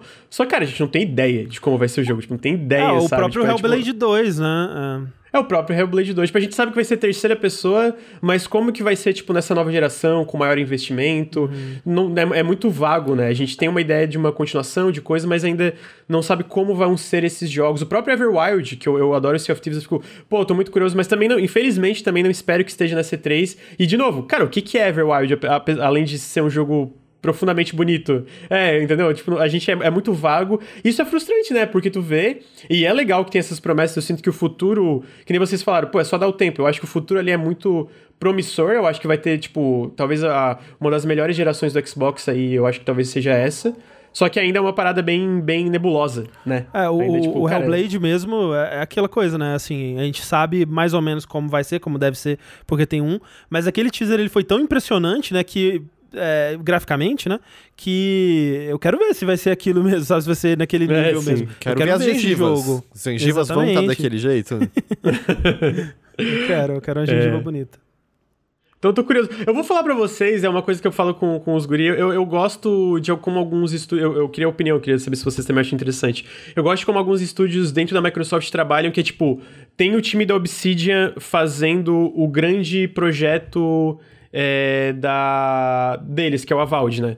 Só que também tem um, tem a gente sabe que tem equipes menores, tem uma equipe fazendo, por exemplo, o Grounded, tem uma equipe com Josh Sawyer, que é o diretor do Pillars, trabalhando aparentemente num RPG isométrico sem combate. A Double Fine a gente sabe que tem uma equipe trabalhando Psychonauts, que é boa parte, e uma outra trabalhando num jogo aparentemente multiplayer. Eu gosto muito dessa dinâmica, porque eu sinto que podem sair jogos experimentais interessantes ali, pode sair um Project Mara da vida também, que eu sinto que é um jogo ali com investimento, mas não é uma parada tipo 150 pessoas trabalhando nele. E eu acho que é uma coisa que eu queria que mais estúdios seguissem essa linha, sabe? Tipo, pô, tem equipe grande aqui, talvez tire umas 10 pessoas fazer um projeto menor até para sair um pouco desse, dessa, dessa grande engrenagem de mega produções. Aí eu queria saber o que vocês acham, porque eu vejo, eu, eu, vejo às vezes a galera na internet, tipo, ah, não, mano, tô cansado desses projetos pequenos, e eu entendo, tem que ter o, os grandes flagships ali, né? Aquelas paradas para carregar o console, gerar todo o hype. Mas pessoalmente eu acho que esses projetos menores também fazem muita parte de transformar a parada o mais. É, é, variado possível, né? Ter, ter experiências que a gente nem imagina que podiam vir desses estúdios e tal. Eu queria a opinião de vocês sobre isso, se vocês também curtem ou só sou eu, assim, tô, tô sozinho nessa empreitada. É, é porque, assim, esses, essas equipes menores dentro desses estúdios, eles estão de fato desenvolvendo projetos que vão. Tipo, são experimentos dentro do estúdio para ver se sequer vai ser levado o desenvolvimento para frente ou, ou são de fato projetos que vão ser levados para frente? Não, são projetos tipo, tipo Grounded, que é comercial e saiu e etc. Sabe? Tipo, agora aparentemente tipo, saiu aqui a Coalition, tá trabalhando em projetos, plural. E um vai ser mais experimental no Unreal Engine 5, para eles experimentar e entender melhor a engine, enquanto a grande equipe tá trabalhando já no próximo Gears, né? Então, tipo. Esse tipo de coisa eu, eu, eu, eu acho legal porque eu sinto que enquanto sai o Doom Eternal, sei lá, da id Software, vai que eles fazem tipo um outro jogo arcadezão, primeira pessoa mais retrô, entendeu? Tipo, nessa vibe, eu, eu acho que tem potencial às vezes não explorado ali. E tudo bem que nem toda estrutura de estúdio funciona assim, nem todo estúdio vai funcionar assim, mas pessoalmente é uma coisa que eu acho interessante que eu queria ver mais estúdios é que, fazendo. Pelo né? que eles falaram no passado uh, sobre a possibilidade de lançar jogos que eles não encontrariam distribuidoras antes, é que o Game Pass permite isso, né? Então, talvez mais do que estrutura de estúdio, é ter essa forma de distribuição de jogos que garante já uma base de usuários uh, que justifica essa, o investimento nesses, nessas coisas menores é a impressão que eu tenho, que é meio, ah, pode ser que não seja o jogo mais comercial do mundo, mas tá lá no serviço, eles põem em destaque no Game Pass, pessoas o suficiente baixam, uh, você vê seus amigos jogando, e aí quem sabe se você se interessa em comprar e coisa do tipo, mesmo que ninguém compre, é uma coisa que vira headline para dizer que o Game Pass tá recebendo novos jogos. Então, eu não sei se talvez seja mais isso que permite é, esse tipo de é, que vai permitir mais esse tipo de jogo aparecer ali do que qualquer outra coisa? É, eu tenho a impressão que o, o, Grounded em si, ele, ele, ele já existia antes da, da compra. Sim. Já, já existia, já estava em O Bleeding Edge é a né? mesma coisa. É, uhum. isso. É, eu, eu, vejo, por exemplo, a, a, Double Fine é um estúdio que ele meio que sempre foi assim também, né? É, ele... Uhum. É, especialmente depois, assim, do Brutal Legend, na verdade, né? Ele começou a intercalar projetos maiores com joguinhos pequenos, né? E quem acompanha mais a, a, o estúdio, assim, sabe, daquele é, Amnesia Fortnite, que não tem nada a ver com oh. Fortnite, né? Mas era uma, uma game jam interna no estúdio que eventualmente virava outros jogos é, maiores comerciais dentro do projeto. Eu acho que é, é importante, sim. Eu, eu, eu, eu, sou muito, assim, o cara do, do AAA gráficos, né? É, mas eu, eu acho que é super importante, assim, esse, os estúdios. Até para dar uma, uma respirada, né, entre projetos uhum. grandes Sim. e tal. É, eu, eu acho que até tá ligado, mantém... o André gosta de jogo bonito, gráfico tipo Marvel Avengers, né? Isso, exatamente. o, o Hulk agiota. Exatamente. Mas é, é, é, mais nesse sentido, porque, tipo, é como vocês falaram, né? Tipo, tanto a Obsidian como a Double Fine já tinham essa estrutura, né? Tipo, antes de serem compradas e meio que só estão continuando com, com uma estrutura que eles já tinham. Mas eu, pessoalmente, a minha vibe é queria que isso expandisse dentro dos estúdios, sabe? Tipo, ah, mano. Porque eu, eu tava lendo uma entrevista com o, o, É, com o Rafael Colantônio, que era, foi um dos fundadores, o fundador, cofundadores da Arcane. E ele falou que uma das razões que ele saiu da Arcane foi porque, tipo no momento que vira uma mega produção, ele, ele dá aquele exemplo que clássico, ah, mano, era uma semana para fazer uma cadeira, tipo, falou que ele... E, tipo, tu dá, tu dá essa oportunidade, às vezes, o cara fazer, mano, vai ali, faz uma equipe menor até mantém pessoas que talvez sairiam do estúdio dentro do estúdio, né? Tipo, ok, vou fazer um projeto menor, depois vou trabalhar nas coisas maiores e tente diminuir aquela rotatividade tão comum dentro da indústria de jogos, né? Então eu fico Eu fico pensando Não. que, pô, seria massa, mas, Mas mas coisas é, adotassem assim. Outros estúdios estão adotando sim. Veja a Naughty Dog, que tá fazendo um remake de, de The Last of Us, na verdade. Não é isso que você tá falando? É? É exatamente isso. Tem também rumores, né? É que eu não sei se seria anunciado agora ou se seria só no evento da EA, mas tem uns rumores de que o próximo Battlefield vai estar no Game Pass, né? Aham, uhum, eu, eu vi isso. Hum. Pô, eu, eu acho que é, é uma, a parte, uma parte interessante da- das conferências é isso, né? Tipo, é qual vai ser o, o próximo surpresa que vai estar no Game Pass, por exemplo. Porque eu acho que Battlefield no Game Pass ia ser uma parada bem grande, tá ligado? Tipo, porra, Battlefield e, e dentro do Game Pass, porque é uma franquia enorme, né? E o rumor era porque aparentemente ele talvez seria só pra Next Gen, né? E aí nisso ele ia entrar no Game Pass pra ter um acesso a uma, um público maior. Eu acho que. Mas já confirmaram seria- que não, que vai sair pra PS4. é, que vai One. pra, pra consoles antigos, né? Eu, assim, chegou num ponto que eu acho que é uma possibilidade. E, e- e- pelo, mais pelo contexto de quanto que a Microsoft tá investindo dentro do Game Pass. Tipo, dá pra ver que eles estão pagando, porra, a galera rapaziada tá aí, mano, vamos lá, vamos assinar cheque, vamos pegar a maior quantidade de conteúdo possível dentro do Game Pass. Então, eu, eu fico, é possível, é possível, ao mesmo tempo é tipo, será? Nossa, eu acho que esse é tipo aqueles anúncios que fica, caralho. mano, É, é porque eu Pass, também né? sinto Tá- que Battlefield é grande, mas não tá no melhor dos seus momentos. Pode ser. assim, Não, também. Uhum, Acho que Battlefield tá vai ápice, se né? beneficiar muito também disso É. aí, né? Quem lembra daquele Battle Royale que fizeram dentro do Battlefield? Você, acabou, você acabou de um inventar, Battle você acabou de inventar, então para com isso. Gente, eu preciso, vocês dois como hosts maravilhosos, vocês vão continuar essa discussão. E Vai fazer xixi, é claro. André, É, André. é foda, vocês me conhecem, né? Quando, quando ele sentar, é, puxa, puxa um assunto. Inventa o nome de um jogo pro Lucas ficar confuso. É o. é, É. Fire, Fire of Rebellion 4. A gente já vai estar falando do Fire of Rebellion isso, 4. Isso, isso, isso. Então, porque Mas, é, o, o. Fire of Rebellion 4, eu tenho quase certeza que vai aparecer, porque eles estão prometendo, e os três É o- primeiros, né, foram um sucesso estrondoso. É o meu é, jogo favorito, de consoles. fato. É. É, é, pra Eu- mim, assim, não tem muita muito. gente que fala, mas é, puta, top 3 RPGs, assim, com Mas, Final Fantasy e Legend of Dragon. mas eu gosto que a gente tá aqui no, num, num canal de, de grande é, estirpe, como é o Nautilus, falando de Fire of Rebellion 4, esse jogo Sim, realmente mais gente incrível. devia jogar. Vocês acabaram de inventar esse jogo, né? Não é possível. Qual? Você nunca jogou? Caralho, que Você ia- vergonha. Pô, o, o- vergonha. o primeiro, o primeiro tá velho, o 3 eles cagaram, o 2 você ia gostar muito. O 2 Para é mais mim, obscuro, né? O 2 ele, ele é um gosto adquirido, assim. Acho que se, se você passando da, da fase do, do, do pântano mortal. Uhum. é, Aquelas a se- a moscas seguir eram muito as mo- chatas não, e tal, Sim, é. sim. Inclusive na versão de, de Switch eles deram rebalanceada. Acho que é melhor, inclusive. Apesar do gráfico não ser tão bom, mas assim, pelo rebalanceio, eu acho que vale. E a dublagem, né? A dublagem nova ali com. É, Até onde vocês vão levar isso? Não, Os companheiros da primeira área são muito ruins, mas pelo menos a segunda área você se livra deles e fica bem melhor, não é? Ai, meu Deus do céu. Chega, chega, acabou, acabou. Não tem esse RPG aí mais. Ah, o falando de RPG, a gente vai pra próxima vamos- vamos negócio à pauta. Na verdade, tem mais alguma coisa que vocês queriam comentar de expectativas e possibilidades? Vocês são muito otários, mano. Tem mais coisa que vocês queriam falar de expectativas e possibilidades da conferência da Microsoft que a gente vai estar cobrindo ao vivo dia 13 às 2 da tarde no Overnautibilidade E3. Da Microsoft, não, eu acho que é isso, assim. Eu acho que minha expect- minhas expectativas mais concretas são isso. É Halo, é Forza. Eu acho que talvez uma data pra The Gunk, porque eu acho que é uma coisa menor que, tal, que a Image Inform talvez tenha terminado. É, e, e Fire of Rebellion 4. é, sem dúvida, Fire Rebellion 4. Aí, estamos esperando. Tá bom, então, então Fire, Fire of Re- Rebellion aí. É, mas falando de RPGs, você tá falando desse RPG super famoso aí, a gente de outro RPG super famoso. Vocês sabiam que Final Fantasy tem um, de acordo com a Fanbyte, o editor de, de, de news, news editor da Fanbyte, o Iran Khan, ah, aparentemente a Square tá pra anunciar um novo Final Fantasy, só que é um spin-off de ação e RPG desenvolvido pela Team Ninja, na vibe de Nioh, ou Dark Souls, um Souls-like de Final Fantasy. É, aparentemente o nome do jogo vai ser Final Fantasy Origins. ele vai ser uma versão um pouco mais. É, não vai ser uma parada tão difícil, né? Tão desafiadora como o Nioh da vida. Ele vai ter dificuldade, é, opções de dificuldade, etc.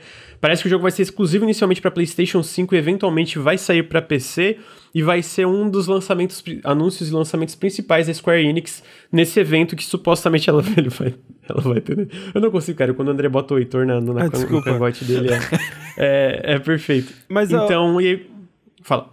Será que. Não é possível que não existe já um jogo chamado Final Fantasy Origin?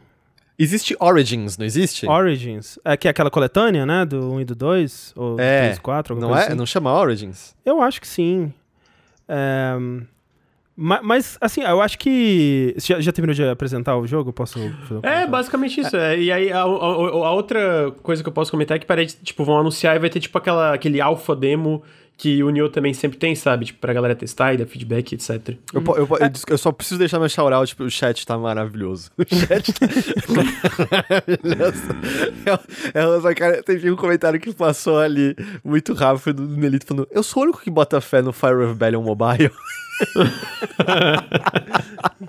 Não, e os caras estão Nicando demais a franquia, não dá, não dá pra levar Mas eu, é, eu, eu, acho assim, é, essa notícia, é, eu, eu acho que ela pode ser. Esse jogo, né, o Final Fantasy Origin, ele pode ser legal por vários motivos. A coisa que mais me anima nisso, na verdade, é o fato de ser no universo de Final Fantasy 1, assim, porque é, eu tô gostando dessa, dessa onda aí que parece estar vindo no universo de Final Fantasy com o, o 16 e agora com esse rumor aí, né?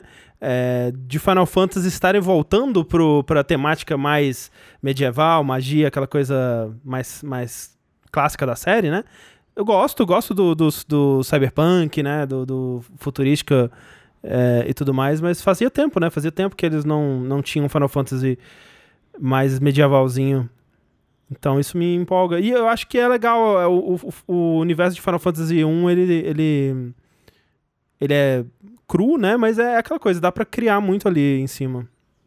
É, então, eu, eu tava até pensando nisso, assim, o que, que significaria ser no universo de Final Fantasy 1, né? Porque é, o, o que Final Fantasy 1 tem de de mais marcantes são coisas que viraram marcantes para a série durante muito tempo, se não até hoje, né? Que é o sistema de jobs, né? Você já tem ali várias das dos jobs que são que são marca até hoje em Final Fantasy. Óbvio, dependendo do Final Fantasy, né? O 7, 8 não tem exatamente job, mas. Uh, mas dá pra ver isso.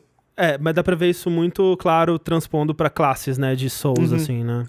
É, então, jogos. e aí a, a, minha, a minha curiosidade, e claro, coisas como airships, né? Eu acho que já tinha um airship no, no primeiro, porque, tipo, a história. Eu, eu lembro pouco, mas não envolvia viagem no tempo, eventualmente? O primeiro Sim, bicho que se matava para salvar a princesa, você voltava é. no tempo e aí ele queria dominar o mundo. É, o Garland, aí... né? Isso. E... E aí o que eu fiquei pensando é assim... Se você pegar um Souls, por exemplo, é, o Dark Souls, por exemplo, é, classe é meio determinado pelos pontos de atributos que você coloca, certo? Não tem nada que você seleciona no começo que uh, impede você de aprender alguma coisa. Se você tem ponto suficiente naquele atributo, você pode fazer aquela coisa, certo? É, certo. É, e acho é que Nioh também. Acho que Nioh é, mais em questão de armas, mas você também pode trocar arma. Então eu fiquei eu pensando, acho, será que eles fariam, sabe, um sistema de classe mais fechado. Tipo, se você escolhe o, o, o, Black Mage, é aí que você vai poder ter Fire, Fira e Firaga. Se você escolher o Dragoon, você vai ter umas habilidades de salto que nenhuma outra classe tem. Se você escolher White Mage, você vai ter magia de cura e Holy, sabe? E deixar uhum. mais segmentado dessa maneira, poderia ser interessante. E aí é meio até. Ah, sabe que nem os dolinhos no Nioh? Porque eles fizeram o Nioh, né? Uhum, é, sim, sabe, os, os, dolinhos que você encontra? é... Kodamas? Assim. Isso. você, sei lá, poderia encontrar uns Muggles que poderiam ter feito similar. Poderia... faz um mod disso, né, por favor.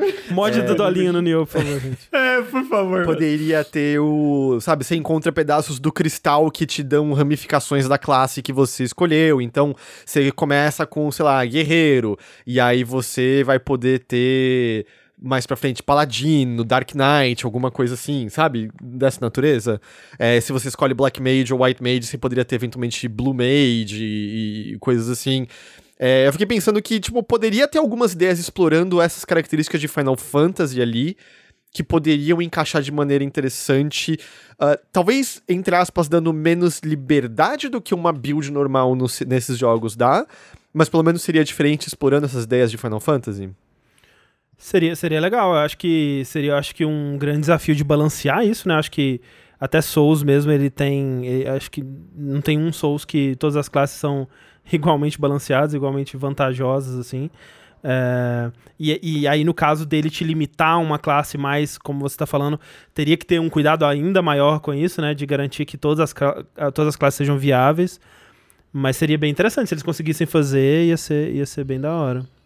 Tinha eu Summoner vocês comentando porque vocês falando classes e etc. Eu tô tipo assim, ó, cara, não tô entendendo nada, man.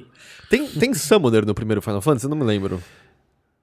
A minha lembrança é que o Final Fantasy 1 é as classes bem simplinhas mesmo, né? Não, não lembro de ter nem, tipo, dragão, essas coisas. Eu acho que. É, eu lembro, tipo, monge, ladrão, guerreiro, mago branco, mago negro. É, tão falando ah, que e aí não tem. evolui, né? Red Mage é. um também, né? Estão falando que não tem no, no primeiro. Porque eu fico hum. imaginando se eles poderiam botar Summon de alguma. Se bem que dá pra botar como chefe, né? Tipo, vai ser o Ifrit o chefe, vai ser é, a Shiva o chefe. Total. Hum. Eu, eu, eu, eu, eu, eu, eu, você eu não sei se vocês chegaram a jogar o Nioh, Nioh 2. Eu joguei, joguei um pouquinho. Eu não joguei o 2. nenhum dos dois. É. É, eu, eu, eu, joguei bastante Nioh 2 e acabei dropando porque a estrutura ficou um pouco. Eu, eu, fiquei um pouco cansado da estrutura que era de fase, tinha meio. De, era muito loot, algumas fases eram, tipo, é meio que a mesma fase com inimigos diferentes, etc. Só que o combate é realmente muito bom. O combate tipo, de Nioh é fantástico, sabe? Então, tipo, eu fico muito curioso para ver como eles vão fazer esse combate é, e interpretando esses sistemas todos que vocês comentaram de Final Fantasy. Eu acho que tem muito potencial. E outra coisa também que eu acho que é, é, é vale estar é como a Sony tá, tipo, é, investindo disposta para tornar, tipo, Final... não que não já não fosse um pouco, né, mas, tipo, tornar Final Fantasy, tipo, é, Final Fantasy é PlayStation, porque tu pega um Final Fantasy VII Remake só PlayStation por enquanto, esse vai ser exclusivo temporário para PlayStation para depois sair para PC. Final Fantasy XVI exclusivo, o MMO só tá em, no, no, PlayStation e no PC. Tipo, eles realmente estão investidos para transformar de PlayStation, tipo, tu associar Final Fantasy com PlayStation. Tipo, ainda mais do que já era, porque teve uma época ali que o, o, o, o, o 15 saiu multiplataforma é, e outros saíram multiplataforma, mas agora eles estão investindo pesado para realmente voltar essa parada. Não, mano. Quer Final Fantasy, vai ter que comprar um PlayStation.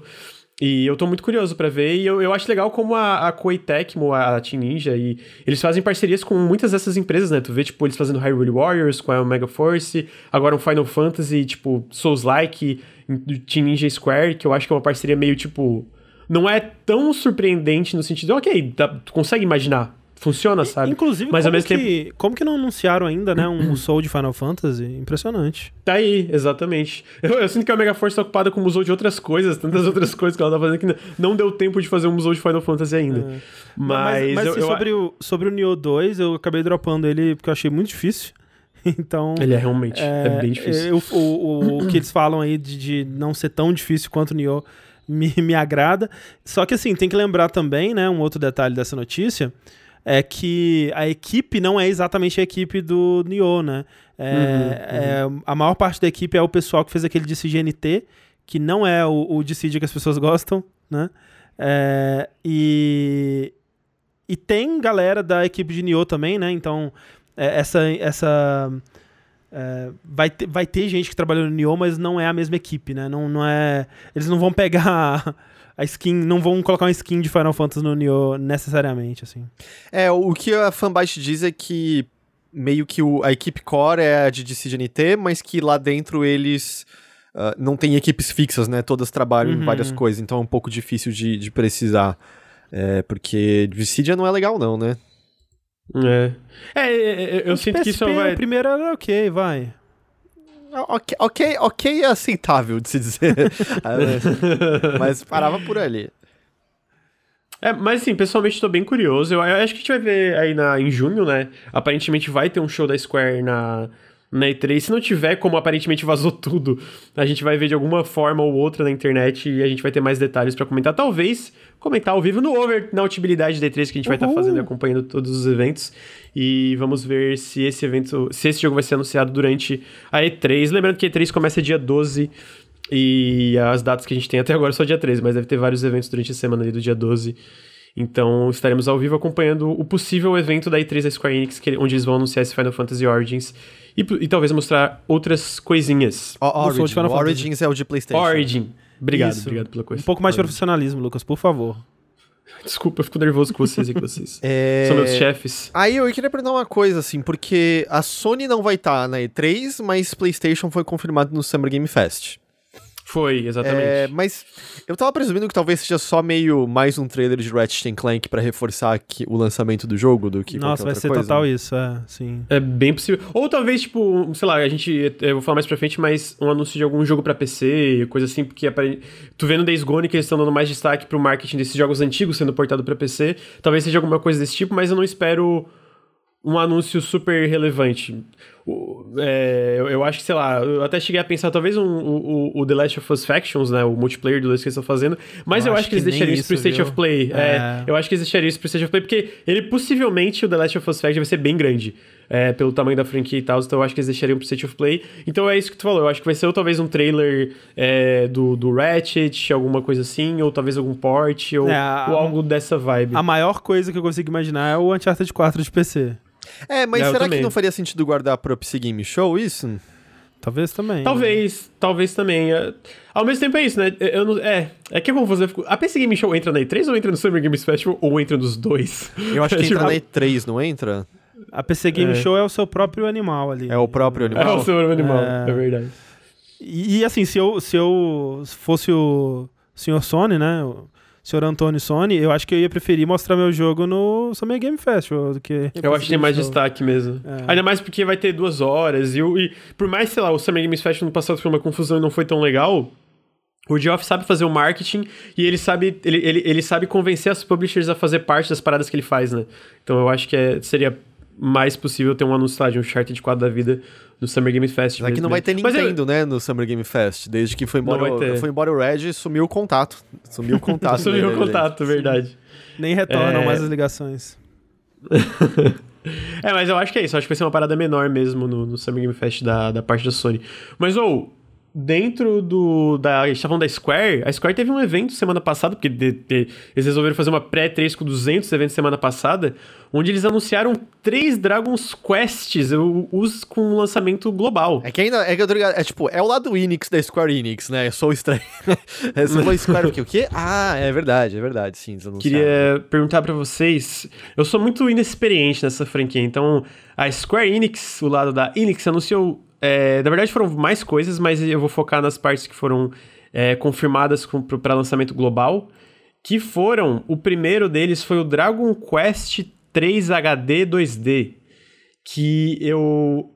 É engraçado porque a galera tava falando, nossa, mano, se a Square fizesse todos os clássicos nessa engine do Octopath. É o Unreal Engine 4, gente. É, fizesse todos esses jogos nessa engine misteriosa Acho que do o que eles querem dizer é fazer foda. nesse estilo, vai, Mas dá um eu- desconto pra galera, dá um desconto pra galera. Nesse estilo. Isso- aí é tipo, é o Lucas com o bigode dizendo, não é, não é Frankenstein, é o monstro de Frankenstein, sabe? Não sei, eu não sei. Eu sempre Pokémon não é da Mas Nintendo, o... é da The Pokémon Company. Common Company. Mas eles anunciaram esse Dragon Quest 3 HD, eles confirmaram que é para lançamento global e para consoles, eles não especificam quais consoles, só consoles plural. E eu queria saber, eu não sei se vocês têm muita experiência com, com Dragon Quest, eu, eu vou começar a jogar o 11, vai ser meu primeiro Dragon Quest da vida. Eu joguei um pouco o 8 na época do PS2, mas muito pouco, não cheguei a zerar. E eu queria saber o que vocês acharam desse anúncio. Não sei se vocês curtem Dragon Quest, se vocês acharam legal. Eu achei lindo, eu achei muito da hora o visual do É- Octopath. É, não, esse 3 HD foi o que mais me chamou a atenção, mas eu também não tenho muita experiência com a série. Eu também joguei um pouquinho aqui, um pouquinho ali. Sempre quis entrar de cabeça. O Sushi é apaixonado, né, pelo, pelo 11, né? O Rafa também. eu, assim, Então- não conheço tanto quanto conheço Final Fantasy, mas Dragon Quest eu joguei o 1, o 2, o 8, o 9 e o 11. Tipo, eu, eu, eu não terminei o 2 e eu ainda não terminei o 11. É, mas é engraçado, de criança eu joguei Dragon, era Dragon Warrior na época, porque eu sou velho. Era Dragon Warrior aqui, eu joguei quando era criança, decorando o que meu irmão fazia e replicando depois. Acho que foi o primeiro RPG que eu joguei. É, então, assim, sim, tô bem animado. O visual do 3 H- HD 2D, puta, maravilhoso, maravilhoso, que jogo lindo. E é um selo, né, que a Square tá usando, porque o Project Triangle Strategy, eles usaram o mesmo selo de HD 2D. Apareceu a mesma coisa. Então, se, se você não jogou, Lucas, é meio. No geral, o lance é que você não vai encontrar um sistema de combate que tá tentando se reinventar e ser incrivelmente mirabolante. É um sistema de combate um pouco mais direto ao ponto por turnos, com talvez uma mecânica aqui ou ali um pouquinho diferente, mas são jogos. São jogos muito agradáveis, muito gostosos. Eu, eu diria que assim. Se Final Fantasy é tipo ler um, um livro infanto-juvenil legal, Dragon Quest é tipo ler um contos de fada legal. É assim que eu. Uhum, uhum. É, Se, é, é, se é Final, o- acho que o se Ricardo Final falou Fantasy um pouco... fosse ler um quadrinho Fala, do. Homem-Aranha, Dragon Quest seria ler um quadrinho da Turma da Mônica. Seria, seria isso, seria isso. O, o, o Ricardo, quando ele jogou, ele falou que é meio...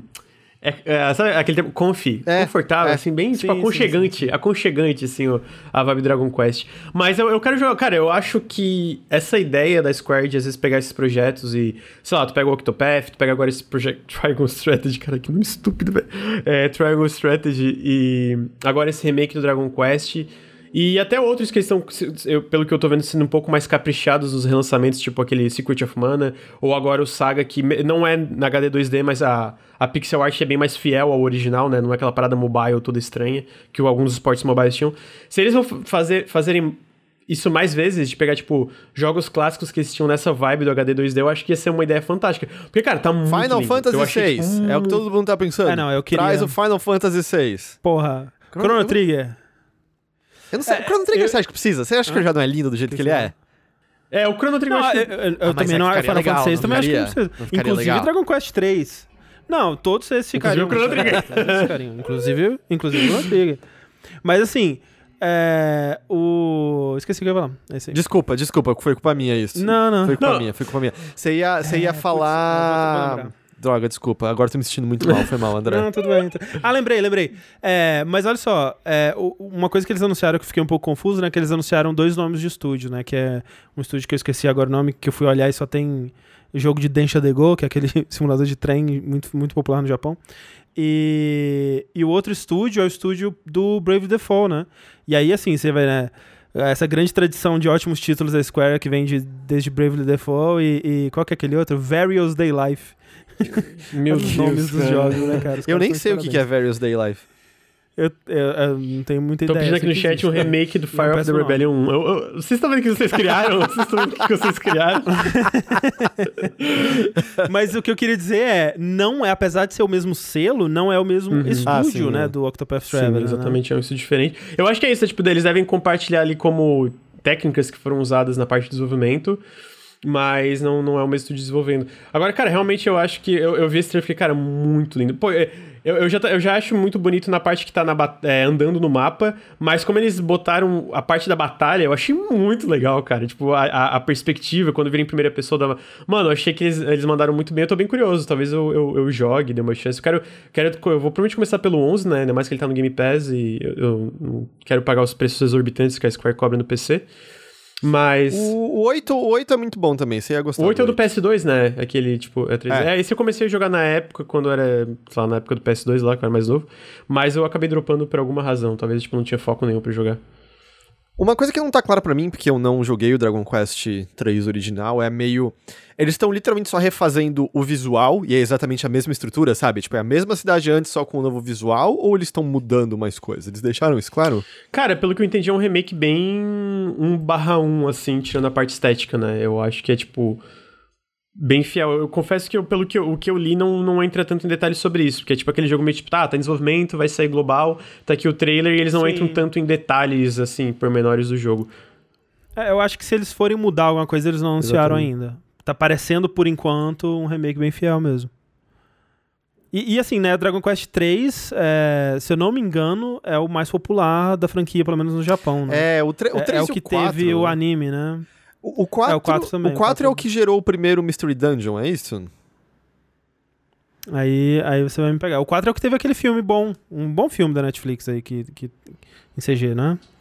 Isso, isso foi ironia, né? Isso foi ironia. Isso, isso foi ironia. Não, é bom aquele filme, eu gosto É bom lá, filme. tá? Eu não sei, eu não vi, é porque pareceu que tinha sido É um ironia. bom tipo, filme, bom, bom é um filme, bom CG. filme. É, porque, se eu não me engano, é um personagem que é um mercador, agora não lembro se é do 3 ou do 4, que é o que é o, Não, então não é... que é o protagonista do primeiro É, então Mystery sim. O filme é do 5. O filme é do 5? filme é. Então, então talvez seja do 4 esse daí. Eu acho que você tá, tinha razão. E esse- aparentemente esse é o do que eu tô falando é do 4. É, eu não tenho ideia. Vocês estão falando, tipo, disso, daquilo, eu tô, tipo... Sabe aquele cachorrinho, tipo, I don't know what I'm doing? É isso, eu tô, tipo, nessa vibe, porque eu sou muito ignorante em relação ao Dragon Quest. Eu não sei nada, tipo assim, Dragon Quest. Eu sei um, dois, três, o quatro, cinco, seis, sete, oito, nove, dez, onze. Sei que tem esses, é, fora isso... Não, não manjo, mas eu sei que é uma franquia que tem um bilhão de spin-off também, né? Fora anime e a porra toda. É muito grande do Japão, né, velho? No Japão, isso aqui é, é gigantesco. André, eu ainda tô me sentindo Ah. mal de ter te interrompido aquela hora, desculpa. Não, eu consegui retomar. Eu sei, mas eu ainda tô me sentindo eu mal. Lembrei. Eu me sentindo não. Assim, é, saiba que... Não, Pense, pense no sorriso que você teve nesse momento. Aqui. Lembre-se dessa, dessa alegria. Ai, meu Deus. É, fora, você, a gente tava falando de spin-off, também teve spin-off do... do- Um spin-off do Dragon Quest anunciado que é o Dragon Quest Treasures. É, tô tentando achar um trailer em qualidade boa. Que basicamente eles falam que vai ser um RPG diferente. é, que não vai ser um RPG tradicional dentro do, do contexto de Dragon Quest. Ah, ele é feito na enfim, tem, na verdade eu não sei se é número 4, mas eu acho que é, porque eu tava lendo a, a outra notícia aqui. Ah, é, é sobre esses dois personagens, que se eu não me engano talvez sejam do Dragon Quest XI, o Eric e a Mia, e, e eles caçam tesouros. E não é um RPG tradicional. E, e é isso, é, basicamente. Não tem muitos detalhes. Eu achei bonitinho, achei charmoso, mas ainda é muito vago e é mais um dos Dragon Quest spin-offs que tem, né? É, achei, eu- o que, eu achei mais interessante desse anúncio, depois pro último que a gente vai, é realmente esse, esses anúncios que vai ter lançamento global simultâneo. É a primeira vez que isso acontece pra franquia, né? Tipo, nunca teve nenhum Dragon Quest que teve lançamento global simultâneo, e eles anunciaram três de uma tacada só que vai ter esse lançamento é, global para global simultâneo, né? Eu achei. Acho que eles estão tentando, tipo, fazer. é, popularizar mais a, a franquia ao redor do mundo. A gente já tem E aí, Yakuza talvez seja- simultâneo, Dragon Quest, É, só precisa é. uma certa Dona Atlus a ouvir aí quando Persona 6 chegar, né? Ah, a SEGA Eu- comentou que no futuro ela quer que Persona, citou Persona especificamente, tenha lançamento global simultâneo também, né? E pra outras plataformas. Eu não cheguei a ver os números, mas eu imagino que seja consequência também de do 11 e do Builders terem, terem feito um certo sucesso. Eu Acho que foi, foi um dos maiores barulhos que eu vi Dragon Quest fazer, assim, mais no mainstream há bastante tempo mesmo. Acho que desde o 8, talvez. Eu acho que Dragon Quest XI foi o ma- o mais vendido da franquia, mas em contrapartida ele também foi um dos mais caros, né? Por causa que, tipo, Uhum. é um RPG AAA, etc, né? Então eu imagino que a ideia de lançar simultâneo é realmente é, é- é potencializar ainda mais esse, é, esse negócio de vendas e, o burburinho e etc, né? Porque pelo que, eu, pelo que eu entendo, pelo que a galera fala, são jogos muito bons, né? Por mais que eles não tenham, tipo, não se revolucionem e inovem cada, cada novo Dragon Quest, é meio que a moral é porque a galera curte tanto, né? De ser um Dragon, uma parada mais... É, que cai dentro do esperado, assim, né? É, mas falando em mudanças, eles também anunciaram o Dragon Quest XII. E, e esse Dragon Quest XII, eles falam algumas coisas também, que também é lançamento é, simultâneo global. E eles falam que eles vão ter mudanças no sistema de combate. Vai ter mudanças dentro do sistema de combate da franquia. Falam que vai ser um jogo mais maduro e que suas escolhas vão ter impactos e, e- e etc. E também que vai ser na Unreal Engine 5, que eu achei um Vai ser um pouco... Souls-like. É. Vai ser- Ad- São adulto, Souls-like. sabe o que quer dizer ser maduro, né? Peitos, vai ter peitos. É isso que vai Peitos, peitos. É a única Peitos confirmados. É, eu, eu tenho um, tipo, um leve receio do que, que significa ser adulto mais maduro, como eles falaram, porque. E o Jihori jogou God of War 2, amou os minigames de sexo. Porque, porque dá muito. Tipo, até, até porque um eu acho que é meio. Dá pra ser muito interpretado justamente por uma coisa meio besta juvenil, sabe? Tipo, agora é darks e sombrio. Isso não significa ser adulto, da mesma maneira que não significa que o Dragon Quest normal, por ser mais leve, ah, é infantil, né? Então dá, dá meio que um. Dá um. É, o Álvaro lembrou que Dragon Quest sempre teve peitos puff puff. É, você tinha um- umas moças que faziam puff puff em você. É.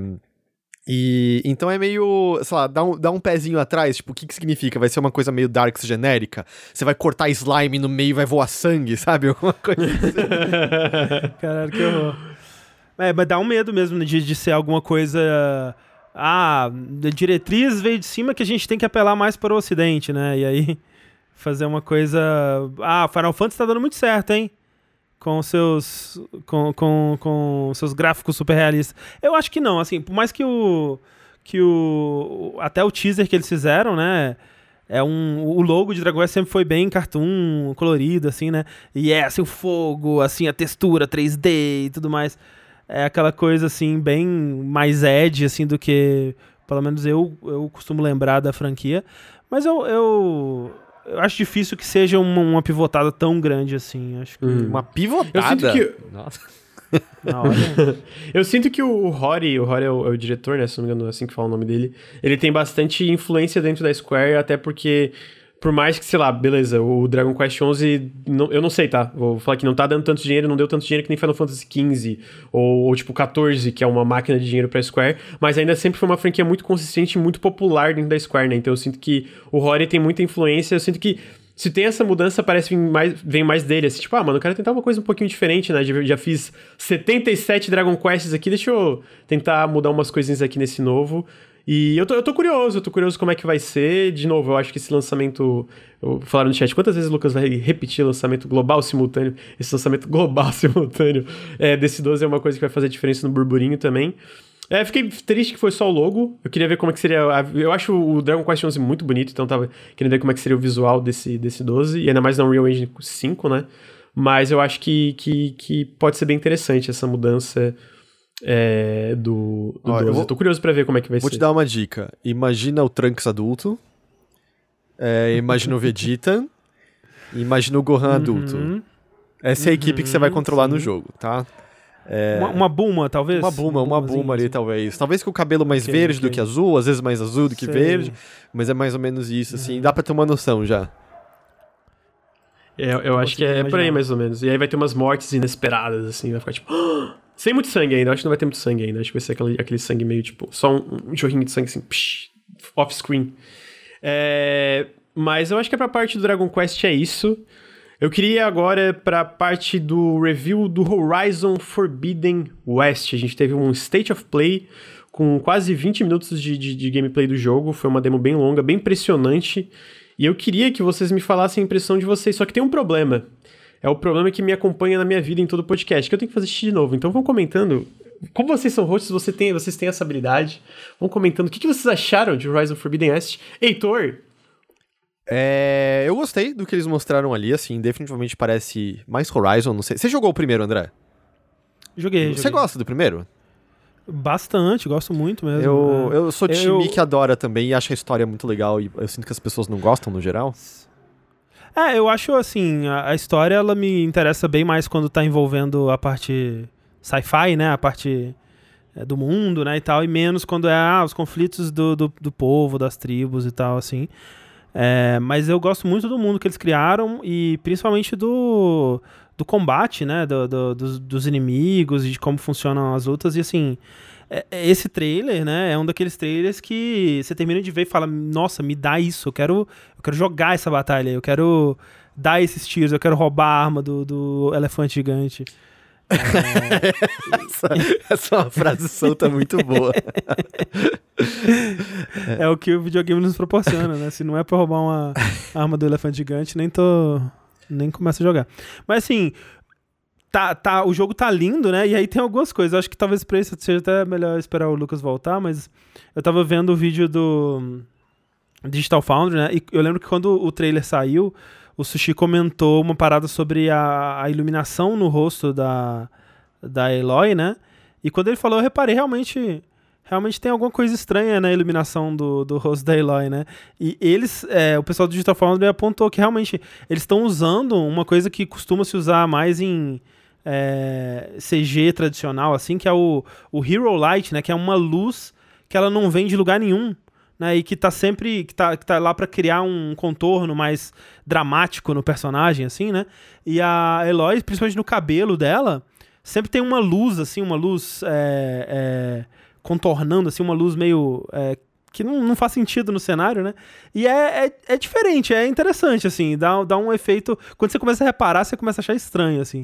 De onde e... tá vendo essa luz? É, então, o cabelo tá, tá, brilhando. É porque eles tinham que contratar fã, né? Pra arrumar isso, deixar ela mais maquiada também e tal. É, e aí, é aí verdade, sim ia é. rolar a iluminação boa ali. Não, mas eu. Caralho, né? A, a, impressão que eu tive principal foram, foram duas. Um, é... apesar de eu gostar do, do combate do primeiro jogo, eu sinto que, especialmente quando você começa a enfrentar inimigos mais agressivos, era um combate que às vezes se resumia muito. Ah, ele veio pra cima de mim, rola, rola, rola, rola, rola, rola, rola, rola, foge, toma distância, ataca. Ah, ele veio pra cima de mim, rola desesperadamente pra algum lugar. E aí parece que eles botaram muito mais mobilidade dessa vez, não só de você poder identificar no ambiente onde você pode escalar, mas olharam pra Breath of the Wild e botaram paraquedinhas, é, tem o ganchinho lá e tal, então me parece que vai ser um combate no qual você consegue tomar melhor distância, respirar.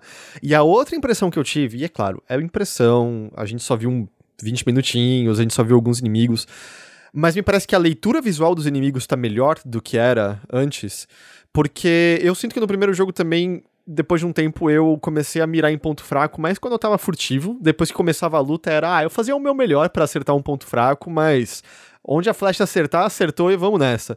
E dessa vez me pareceu que é muito mais claro quando você tá atingindo a armadura por conta de como ela brilha.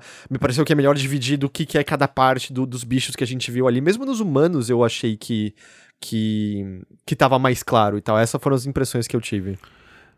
É, sobre a clareza eu realmente teria que rever, porque na minha, na minha memória tá bem parecido, assim, mas é, eu, eu, eu, é claro que tem inimigos e inimigos, né? Acho que quando você vai enfrentar os inimigos mais, mais fortes, que eram as lutas mais legais, né? Eu achava muito divertido, né? De, de usar as armas que, ele, que eram fortes contra aquele tipo pra é, derrubar a arma que ele, que ele tem, né? Essa coisa toda para mim era, era muito legal. E ver que eles estão investindo mais nisso, né? Nessas coisas que, por exemplo, ela mostra uma arma que é uma meleca, né? Que deixa o o inimigo meio grudento, assim. o efeito é muito legal, né? Assim, visualmente do, do que acontece ali. É, nossa, parece muito legal. E assim, o, o, as coisas novas que eles estão introduzindo, né? Isso do, de ter esse povo novo aí, que eles têm uma relação de coexistência, né? Com, com as máquinas e é, aquele elefante com a, as casinhas em cima, né? E essa, essa junção, né? Do, do antigo e do robótico, assim, do tribal e do robótico é, mais ainda, né? Que já era uma coisa que, que era muito característica da estética de Horizon. É, é muito único. E eu, eu, não lembro, o primeiro, ele, ele se passava em algum lugar específico, assim, dos Estados Unidos, alguma coisa assim, ou não? Ah, eu não lembro locais especificamente. Parece que é São Francisco, né? Pelo, pelo pois é, porque eu tava vendo o pessoal do Giant Bomb reagindo ao vídeo, comentando. E eles estavam falando que eles estavam reconhecendo prédios, assim, lugares mesmo da, da cidade. Então isso vai acrescentar uma camada a mais, assim, pro jogo. Eu acho que, que vai ser bem legal. É, além do fato de que agora tem mais foco na, na água, né? E, e cenários bem grandes, assim, exploração é, submarina mesmo. Eu acho que vai ser legal. Eu tô tentando lembrar, é, assim, tô... o Zero Dawn, né? Você começava ali numa parte mais, de, mais nevada, que era mais a sudeste, eventualmente você ia para norte e caminhava em direção a oeste e você chegava naqueles Isso. desertos que parecem meio centro-oeste americano, né? É, hum. Mas eu acho que você não ia. Eu não lembro se você encontrava o oceano, acho que você não ia para oeste o suficiente para para chegar na, na costa oeste dos Estados Unidos. Falava que se passava hum em Utah, Colorado. Utah. Ah, é verdade, eu lembro disso, é, pode crer. Mas acho que, é bom, pelo menos eu não me lembro de lugares específicos de cidades, né? Talvez tivesse, né? Provavelmente talvez tinha, assim, eu que não, eu não reparei, mas é... Tá muito legal, assim, né? A Golden Gate no, no, no fundo, assim, e... É, eu acho que tá mais incorporado no cenário. Eu sinto que no, no, no primeiro tinha mais ambientes onde era era. Ah, ok, isso aqui era uma cidade, né? Tem restos de prédios e aquele visual é, é, retomado, a natureza retomando, né? E aqui parece que vai ter um pouco mais disso, pelo menos nessa área específica que eles mostraram. a natureza está se curando, não é, André? Isso, exato. Eu, eu, eu comecei a jogar Horizon, acho que foi no começo desse ano. Eu parei eventualmente por causa de coisa de embargo e tal, mas eu tô querendo voltar. Eu cheguei, tinha chegado na segunda área, tava achando bem legal o jogo, gostando bastante ah, da, pô, o jogo é lindo, tô jogando no PC, nossa, ele é muito bonito. E uma, mais uma coisa que eu senti que, para mim, não sei se vocês comentaram na hora que eu fui xixi, é que. É bem, bem na parte que tá passando agora, inclusive. Que o melee do jogo é meio, meio, meio ruimzinho, né? A parte melee do, do, do Horizon 1. E eu sinto que por, por essa parte, tem uma parte que mostra nesse combate que ela vai enfrentar essa, essa facção, assim, que o combate parece bem mais polido, né? É meio tipo assim, é, é um, é um Horizon. eu não zerei ainda, mas tudo que eu, eu, vi dele é meio tipo um Horizon consideravelmente expandido e melhorado em aspectos que talvez deixassem a desejar no primeiro, né? Que eu acho que é o que a galera queria, né? E, e essa parte, pô, a parte que mostra ela é, indo debaixo da água e, e tudo isso. Eu, eu acho que o jogo Tem um momento que ela dá especial de jogo de luta ali, que tem uma. Ela usa um item, sei lá, que porra é aquela que. É, que daí ela dá uma porradão assim, né? No, é, no dá chão. um momentinho. É, jogo de luta ali. Uhum. É, eu acho que é bem agora que você falou, é, que ela bota um negocinho na arma e aí explode o chão. Isso.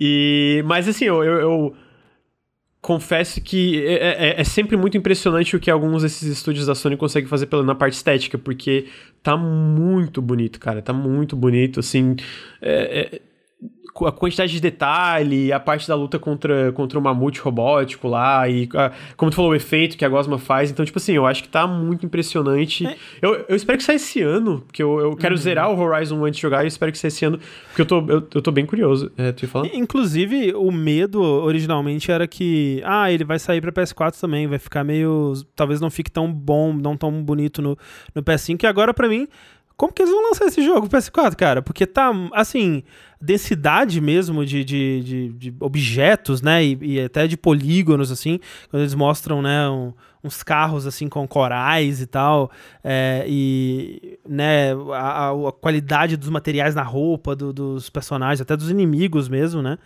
É, tá num nível bem, bem além. E, né, talvez eles tenham ali na engine, né, um jeito de, de dar esse downscale aí pro PS4. Mas quero ver, quero ver. Se ele, nossa, se ele sair próximo do, do quão bonito ele tá nesse trailer pro PS4, vai ser uma, uma conquista aí. É, eu acho que ele vai estar tá tão bonito quanto ele, o original era no PS4, sabe? Porque esse daí eles falaram que é. tava rodando no PS5. Mas eu, tipo, eu não acho que a Sony. Eu acho que pegaria muito mal se o jogo não tivesse legal no PS4, sabe? Não tivesse rodando uhum, legal. Uhum. E eu, eu joguei o Miranha Miles Morales no PS4, tava show, lisinho, 30 quadros ali no geral. Tinha um, um momento ou outro no, no qual ficava mais frame, mas tava, tava de boa. É, então eu acho que deve rodar de boa no PS4, eu, eu presumiria. Eu sinto que essas engines modernas, elas são muito escaláveis, né? De tipo, tu faz uma parada muito impressionante, mas tu consegue ir cortando coisas para rodar em hardware inferior, digamos assim, né? Ainda mais quando, tipo, tu é o estúdio que criou a engine, né? Que nem, tipo, a Guerrilla com a décima, né? Os caras devem ter um domínio muito grande da, da, da engine, então eu sinto que é, eu espero um jogo muito bonito como o primeiro é, né? Como o primeiro Horizon é no, no próprio PS4 e é, eu sinto que vai ser uma parada assim. Mas de fato, olha certas coisas e fica, cara, mano, como é que eles vão. Tem momentos assim, né? Que fica, como é que eles vão fazer isso rodar no PS4? Porque eu sinto que, para mim, a maior diferença que eu vejo em certos jogos exclusivos da, da próxima geração, a, a, a, por enquanto, é a densidade de coisas acontecendo na tela, isso. né? Tu pega, tu é. pega o Ratchet, ele, ele, ele tem muito mais detalhes, de fato, ele é pô, consideravelmente mais bonito que jogos de PS4, mas eu sinto que a maior coisa que tu percebe na hora é a quantidade de, dessas coisas bonitas na tela, né? Então tu pega, é, tipo, tipo na... a quantidade de geometria, né, assim, de, Exatamente. de objetos poligonais, é é muito mais alto mesmo. Uhum. Então, tipo, eu sinto que a, talvez a, a, a maior diferença que seja mais perceptível quando tiver um, um, um, gameplay da versão de PS4 seja isso, tipo, bem menos efeitos, talvez menos, menos geometria, menos mato, menos tudo, né, na tela em comparação com a versão PS5. Mas, mano, eu, eu ainda acho muito impressionante, a gente tava comentando quando a gente tava assistindo isso ao vivo, de como a Guerrilla saiu de Killzone pra isso, né? Tipo, de aquela parada super, tipo é, é, é, meio tipo guerra é, e primeira pessoa e tiro e tipo industrial. E tudo bem, ainda tem aspectos industriais ainda no sentido das máquinas, mas pra uma parada tão vibrante, né? E natureza. No primeiro, e obviamente o segundo mostra isso ainda mais, mas como eles conseguiram fazer essa transição, eu ainda acho muito impressionante isso, porque é realmente é tipo, cara, é, eles conseguiram criar uma parada que eu acho que. É, robôs mechas, não, é, robôs barra dinossauros mechas em um setting pós-apocalíptico exuberante natureza é uma coisa que eu não, não tenho muita coisa em jogos nessa vibe, né? Então eu acho muito, muito fantástico. É, então vai bem único mesmo. Eu acho que de Horizon é isso, que vocês já comentaram bastante também. Eu só ia falar. Vamos falar não... do rosto da Eloy. Vamos lá. Não. Eles não deram data, mas eu acho continuo achando que sai no final desse ano. Eu acho bem possível. Eu acho que eles não deram data pra caso tenha algum imprevisto, sabe? Tipo, ok, tem bugs ainda que a gente precisa arrumar, uh, vamos adiar pra, sei lá, começo de 2022, mas pelo que eles mostraram, eu acho bem possível que saia esse ano ainda, eles só não quiseram firmar uma coisa porque eles ainda não têm uma data certa internamente, eles não querem, tipo, dar uma data e se ferrar depois, que nem, sei lá, o Cyberpunk que eles adiavam de três em três meses, assim, né, no final, tipo, ah, vai ser em novembro, setembro, vamos adiar para dezembro, então eles não querem ter esse caso nas mãos dele, né. Então, acho que é, Horizon é isso, e eu vou, deixa eu pensar aqui qual parte da pauta, eu acho que eu vou entrar na parte da estratégia que, não sei se vocês viram, saiu um um relatório que para investidores da estratégia da Sony indo para o futuro, né, de como ela quer maximizar o sucesso do PlayStation. E eu acho que saíram alguns detalhes interessantes que a gente pode comentar dentro dessa é, estratégia, que é a primeira parada que eu acho que para ver como a, que eu acho que faz sentido por quanto a Sony está investido em exclusivos, em exclusivos de third party, em parcerias, etc. É que a Sony pretende ter mais de 50% do market share de jogos da indústria é, então eu sinto que tem isso, né? Tipo, de que ela quer mais de 50% do market, é, 50% do market share. E por isso que a gente vê uma Sony tão agressiva na parte de investimento interno, de anúncios, de parcerias com empresas independentes, pequenas, médias e grandes, né? Seja um, uma empresa fazendo algo como Kena ou Solar Ash ou aquele Stray, que é o jogo do gatinho que eles anunciaram que é publicado pela Annapurna, até uma parada maior, tipo Final Fantasy XVI e todos os Final Fantasy, basicamente, que a gente tá vendo com exclusividade pro, pro PlayStation né? Porque eles querem ter esse, esse é, mais de 50% do, do, market share. E ele cita algumas outras coisas interessantes que eu achei, por exemplo, tem um detalhe que eu achei que era uma coisa que a gente já sabe, mas, tipo, vê isso reforçado, né? Que do PS1 pro PS4 barra PS5, a porcentagem de mulheres jogando no console subiu de 18% para 41%. Então, tipo, quase, de, quase tá chegando quase 50% do, de, de donas do, do, do, do, PlayStation serem mulheres, né? A gente sempre sabe que foi uma falácia que, tipo, mulher não joga videogame ou, e tal, tal, tal, mas isso mostra quão falacioso é esse argumento, quão a gente ignorante que só fala merda e não sabe do que tá falando, né? Então a gente vê esses dados aí divulgados pela, pela, pela, pela, pela Sony em si, né? Ah, eles também comentam que a edição padrão do PS5 vai começar a se pagar a partir do mês que vem, porque a gente sabe que geralmente essas first party começam. Ter um, tirando a Nintendo, tem um prejuízo por um tempo vendendo cada console, e isso já não vai acontecer a partir do, é, do mês que vem. Essa edição e... padrão que você fala é a. Com disco, sem disco, as duas? Com disco, com disco. É a versão padrão, okay. eu sinto que é com disco, né? A, a, a, disco, a, a sem disco, eu acho que eles ainda estão tendo prejuízo por um tempo. Hum. É... Eles também comentam é, que a importância do modelo de console está diminuindo, no sentido de que, tipo, 80% dos lucros, é, que foi um lucro recorde do ano fiscal de 2020 da Sony, vieram de vendas de software, serviços e adicionais. Ah, e que esse ano de 2020 bateu recordes, mesmo com o problema que eles estão tendo de suprir demandas, né? Foi o maior lançamento de um PlayStation, superando o lançamento do PlayStation 4, que já foi vendeu 7,6 milhões, o PS5 no mesmo período vendeu 7,8 milhões, mesmo com todo o problema que eles têm de suprir demanda. E eles comentam. Imagina, né? Se eles tivessem conseguido suprir a demanda, o que, que seria? Eu acho que era, tem a possibilidade de eles terem chegado ali nos 10. Eu acho, assim, se eles tivessem conseguido suprir. Porque tá gigantesco a demanda de consoles, e então eu sinto que se não tivesse tido esse problema, esse 7.8 teria ido muito além, assim. Então. É... E eles comentam Mas nisso. Do... Mas é isso do, dos lucros virem de, de assinaturas, né? Softwares e, e, serviços e tal. Eu lembro do, de uma notícia dessas que saiu do, do julgamento, né? Da Epic é, versus Apple. Do, do, um coach do, do, da juíza, sei lá, falando assim. Mas peraí, você tá me dizendo que eles tem prejuízo na venda de consoles, então por que, que eles continuam a vender consoles? Me explica essa indústria misteriosa, assim. Essa indústria misteriosa. Consoles não fa... Videogames não fazem sentido. Me explique, por favor. É. Era muito bom, porque na, na, a, a juíza ficava puta dos corners porque chegava uma hora que ela ia falar alguma coisa, então, acabaram de me ligar que isso aqui também é confidencial, porque tem toda essa é, secretividade ao redor do jogo, tudo segredo e confidencial, e a, aí teve até uma que ela falou, cara, ninguém me ligou para falar isso aqui, então eu vou falar porque ninguém falou que é confidencial. Já me ligaram umas 30 vezes hoje pra, pra, dar, pra deixar documentos confidenciais, né? Ela parecia de saco cheio já depois de certo tempo. Uhum. Nossa, imagina, cara, ter que ficar lidando com o pessoal e... A, a, a, o, alguns dos negócios que apareciam, tipo, e perguntas que tinham dentro do, do caso da Epic, da Epic era muito bizarro. É, e aí a Sony fala que o ano fiscal de 2020 bateu recordes mesmo com o problema de suprir demandas e que eles pretendem transformar o ano fiscal de 2021 no ano 2, no segundo ano de um console mais forte da marca, e o ano fiscal de 2022 o ano mais forte de todos os tempos do PlayStation, né, que eles pretendem continuar aumentando. É, eu achei interessante também que eles citam que apenas, entre aspas, aqui eu boto entre aspas, porque apenas 40%, 40 dos 47 milhões de assinantes da Plus assinam para jogar online. 60% são por outras razões que eles citam. E eu achei que esse número seria maior, de gente que, tipo, assina pra jogar online, sabe? Eu não lembro a última vez que eu joguei online na Plus. Mentira, Fall Guys. Okay, Fall Guys. Fall Guys. Ah, mas, mas é, tempo. É, é, é, que eu não sei, eu sinto que é uma parada tão, sei lá, tipo, sei lá, tu pega Demon Souls, ou, ou, jogos dessa vibe, que às vezes não é online, mas tem aquele online hum. assíncrono, né? Então, tipo, sim, na sim. minha cabeça era um número maior. Eu achei que tipo, tinha mais gente que, ah, não, vou pagar para jogar online, mas aparentemente talvez seja uma coisa que não, não seja o maior diferencial disso. Supostamente, eu tinha umas coisas online lá no Returnal, mas nunca funcionou enquanto eu joguei. Nunca vi o corpo de nenhum outro jogador naquele jogo. Eles só arrumaram depois de um tempo, depois da época que a gente tava jogando ah, ali. Aí, agora é, parece é que a gente terminou rápido, né, Lucas? Quando a gente terminou, já, já, já ainda tava quebrado. Desculpa se eu não passei do primeiro chefe ainda.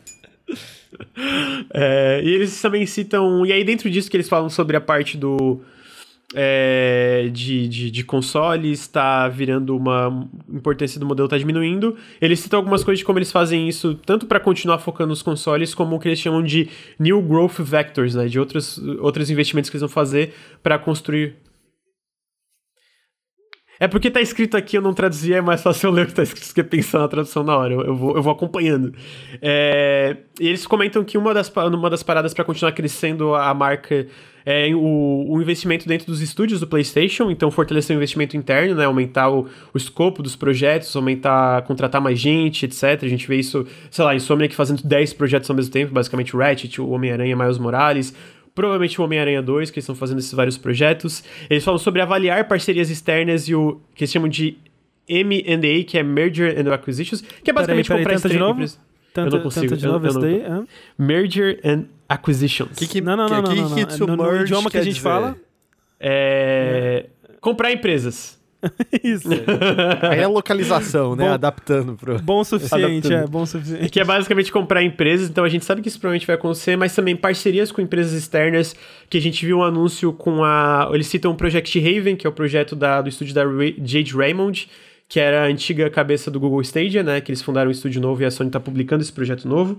E eles também citam o, projeto da Firewalk Studios, que é o estúdio encabeçado pelo diretor criativo de Destiny, que eles fecharam uma parceria para um jogo, uma nova IP multiplayer. Então são dois exemplos recentes, provavelmente de muitos outros exemplos, né? Eles também citam IPs que são uma, é, uma um, Ai, gente, eu vou citar em inglês que eu não tô conseguindo pensar na tradução. uma, uma IP Powerhouse que eles falam que eles são, que daí eles citam Returnal, e Bloodborne, e Horizon, e God of War, e várias coisas, que é uma coisa uma que casa querem... do poder. De uma casa do poder de IPs. intelectuais. Exatamente. E eles citam que querem continuar investindo nisso, e a gente vê isso por vários projetos que têm anunciados e por coisas que a gente viu recentemente, tipo, tipo o próprio Horizon Forbidden West. Para além disso, eles citam é, estratégias fora do console. Olha só, traduzi, viu? Não, não falei off console, falei fora do console. Uma das coisas que eles citam que é mais lançamentos para o PC, eles citam que o Horizon teve um 250% de retorno em investimento. Então, basicamente, o jogo deu 250% de retorno em investimento. Retorno né, investimento, do, do porte é, que eles Return of investment. é, o, é, o, é que nem o TikToker falando oi pra Letícia. Oi. Uh, então teve um, é, foi um sucesso muito grande. E aí, dentro da parte que eles falam de lançamentos futuros, eles citam Days Gone. E aí a gente teve a confirmação também de que o Uncharted 4, a Thief's End, está vindo para PC, que é o, são os dois jogos que eles citam como lançamentos futuros. Então tem o, Horizon, o Uncharted 4 que tá vindo aí, que eu acho que vai ser muito impressionante no PC. Estou curioso para ver como que isso vai estar. Vai tá. Já é no PS4, né? E outra, outra coisa que eles falam que eu também achei interessante é que eles pretendem desenvolver mais jogos, jogos como serviço dentro dos estúdios internos e lançar tanto em console como fora de console. Então, sei lá, um, eles citam um exemplo de um sucesso muito grande, o MLB The Show, né? Que é um, um jogo super lucrativo para a Sony por ser um jogo como serviço. Então eu imagino que algo como, sei lá, o The Last of Us Factions, não que ele vá sair para PC, mas ele entra dentro desse lance de jogo como serviço sendo desenvolvido por esses estúdios internos, né? Então, o é uma coisa Firewall que, que eu chutaria que vai ser como serviço. Também que é multiplayer, né? É, porque multiplayer pode ser competitivo, pode ser Destiny, né? Pode ser. E aí, tipo, mantém lá de Eternal, vende roupinha, vende novo conteúdo, e é isso aí. Exatamente, é, eu acho que é bem isso mesmo. E eu acho que assim.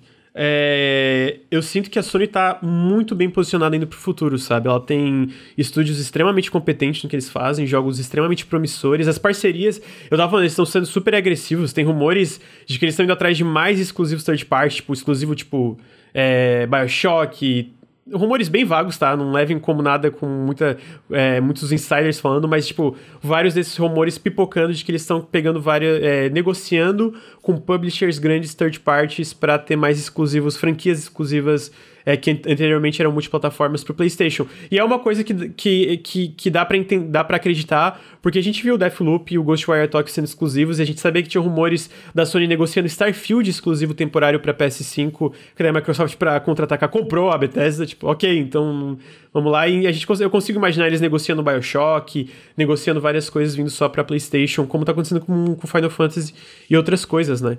Então, eu acho que vendo essa estratégia, vendo até a estratégia, eu acho essa estratégia dos jogos como serviço fora de console e jogos antigos sendo portados para PC muito inteligente também, porque basicamente maximiza o que esses jogos podem gerar de lucros e ainda torna o PlayStation numa, numa plataforma muito atraente, porque eu até comentei no podcast. Os jogos de PS5, eu não acho que nenhum vai sair para PC durante a vida útil do PS5. Talvez lá no final, só se mudar, né? Obviamente tem vários anos aí, pode mudar a estratégia assim, mas no, no médio prazo eu não vejo nada saindo para PC. Mas os jogos antigos de PS4 eu consigo ver tudo. Tipo, pra mim não tem limite. Eu cheguei a comentar. Consigo ver God of War no PC. Eu, na época você tem Uncharted, a gente viu 4 confirmado. Consigo ver o The Last of Us saindo para PC. Enquanto os novos, os jogos sendo desenvolvidos ativamente dentro dessas empresas, o próximo Ratchet Clank, o próximo God of War, de fato só para plataformas PlayStation. Eu, eu, pessoalmente acho uma estratégia muito inteligente para o modelo que a Sony tem hoje. Não sei se eu queria ver o que vocês achavam, acham disso. É, não, é, é uma estratégia que ela me lembra um pouco, é, em, mais em conceito do que em execução, né?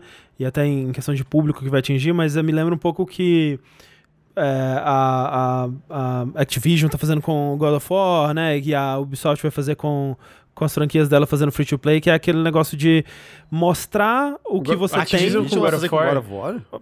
Eu falei God of War. É. é. o que a Activision vai fazer com tá fazendo com Call of Duty. Ah, tá, tá, tá. E a Ubisoft tá fazendo com as propriedades dela transformando em free to play, que é mostrar o portfólio dela para um público que talvez não tivesse acesso a esse portfólio de outra forma, né? Então mostrar esse portfólio pro público do PC, né? É, no caso da, da Sony aí, o pessoal vai, olha, Uncharted, que legal, né? Horizon, nossa, vai lançar um novo pro, pro PS5, vai sair só pro PS5? Que tal, né? Que, que tal eu, eu, eu investir num console ou, ou é, alguma coisa assim? Então, parece bem inteligente mesmo, e especialmente porque não tem risco de, de canibalizar o, próximo, o próprio console, né? Por, por serem jogos que eles não, eles não movem mais hardware, né, hoje em dia, né? Ninguém vai comprar um, um, PlayStation 5 pra jogar Uncharted 4, por exemplo. E tipo, e quem, e quem comprar não tem necessariamente o PC para rodar Uncharted 4, então ainda vai isso, jogar. Isso. Mas, e uma pergunta, eu, eu especulei isso no podcast lá nosso, que é, por exemplo, o PS5 tem o SSD pica das galáxias, custom, que, tipo, porra, são poucos M2 que você compra que tem a mesma é, velocidade e tudo mais. Presumindo que a gente veja jogos que estão de fato tirando todo o potencial dele, isso também não dificultaria o port para PC, porque mesmo o SSD mais normal que todo mundo tem no PC não tem as mesmas velocidades do, do, do que está lá no PS5. Isso não, não traria barreiras para esses ports? Mas, mas, existe essa discussão, né, de que será que eventualmente a gente vai começar a ter no PC, assim como a gente tem com placa de vídeo, requisito mínimo, um SSD também, né, que é, se alguns desses jogos começarem a usar de fato é, possibilidades do SSD que não funcionariam sem ele, né? É, talvez comece a acontecer isso, né? Talvez entre em requisitos mínimos. Olha, você precisa ter pelo menos um SSD com essa velocidade aqui para rodar. Tem alguns exemplos, né? O, o, Star Citizen tem como mínimo o SSD. Tudo bem que Star Citizen não é um jogo, mas enfim. e o Cyberpunk tem como recomendado, né? O, o SSD. Uhum. Sim. Mas sim, o lance é. é que é justamente assim é um SSD diferente, né? Um M2 isso, diferente isso, e tal. Isso. Porque, tipo, ah, eu tenho SSD no meu PC. não chega nem perto da velocidade do SSD do, do PS5, sabe? Se isso não. Porque, tipo, uma coisa é você botar um SSD como mínimo, outra coisa é você começar a colocar, puta, é um M2 desse, dessas especificações e tudo mais. Mas é claro, isso também, eu também, a hipótese de, é hipotético, porque é, os jogos estão realmente utilizando toda a velocidade de leitura possível desse M2 do PS5, né, e tal, então... É, e o quanto Uhum. que dá pra escalar, né? Porque É, eu acho que é, né, essa se você é- vai ver o Resident Evil Village, por exemplo, né, no, no PS5 não tem loading. Mas não afeta nada a experiência no, no PC, né? Que tem a telinha de load ali e funciona igual. É, é que eu fico pensando É, num Ratchet o Horizon. Clank. Sim, sim. É, não, é um jogo que tem uma mecânica já. Uhum. É, pensado. Mas aí né? talvez, né? É, é porque.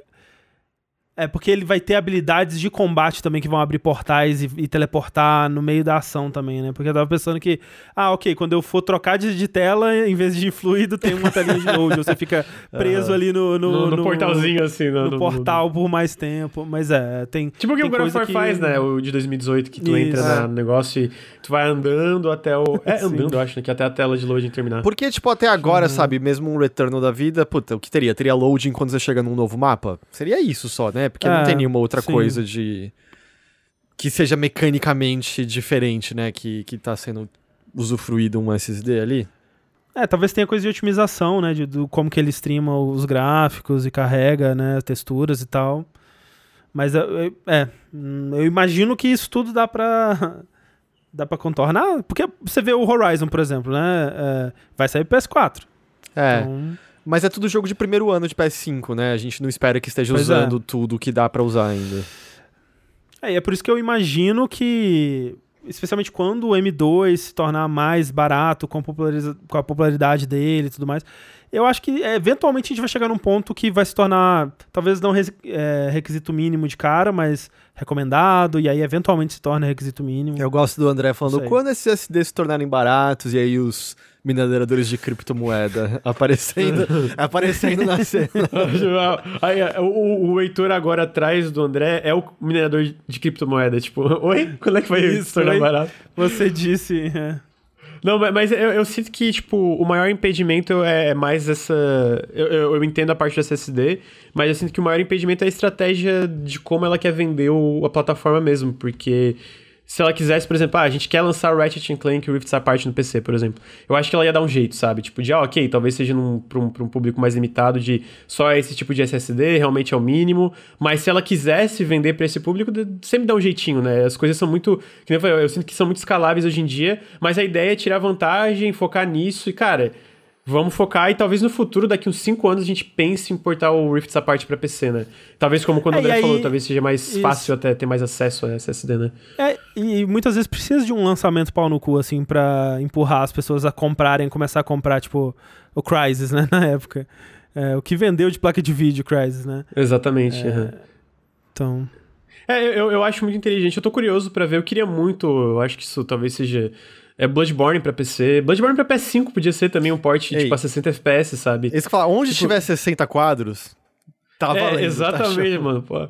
Porque, cara, eu, eu, eu tava falando, o Heitor vai ficar puto, mas eu tô jogando Days Gone no PC, e pra mim eu tô me divertindo muito, porque pra mim foi meio transformado. Eu, eu, eu não sou o cara chato de 60 FPS, mas eu sempre prefiro jogar 60 FPS, se- possível, sabe? Senão eu jogo a 30, normal e tal. Não, tipo, não, não tive problemas com The Last of Us Part 2 por ser a 30 FPS.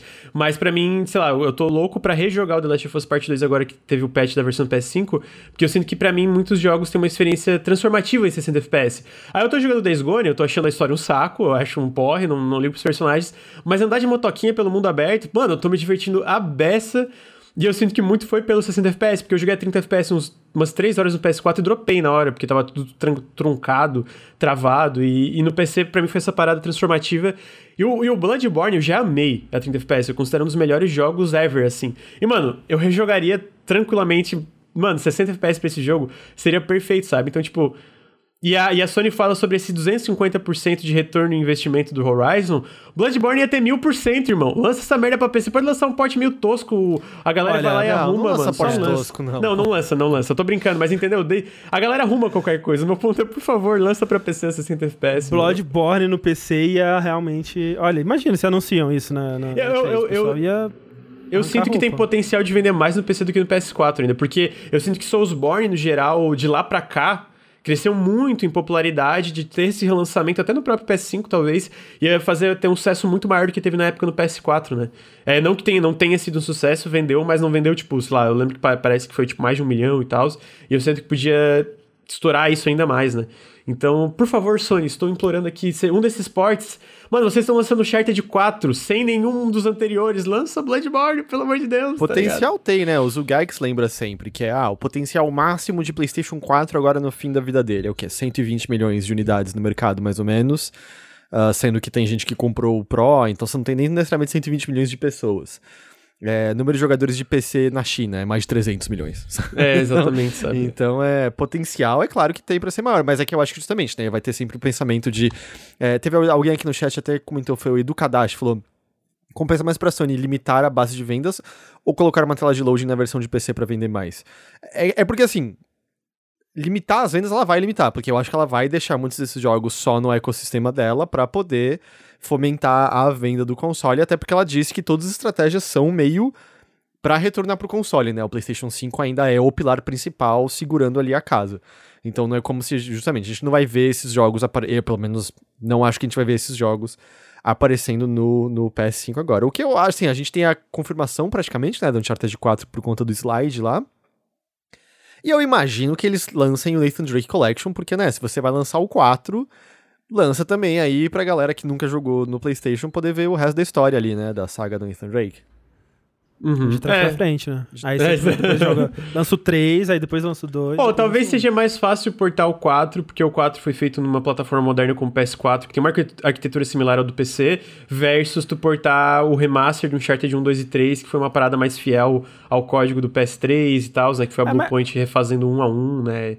É... Mas que se o remaster tá rodando no PS4, né? Ele também passou por essa adaptação de arquitetura e tudo mais, né? Ótimo argumento. Por isso que eu trago pessoas mais inteligentes que eu pro podcast, porque eu só falo besteira. É...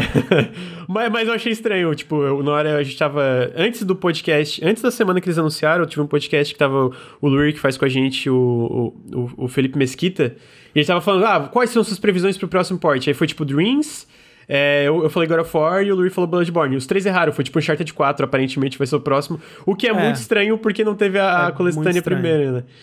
Mas... Mas é aquela coisa também, né? Você, você joga o, você, o 4 como o primeiro, você vai perder umas referências aqui e ali. Mas é também como se fosse uma, aquela continuação, assim, aquele cliffhanger retomado, né? Uhum, uhum. Ou, ou, ou, Galaxy hum. Brain aqui, tá?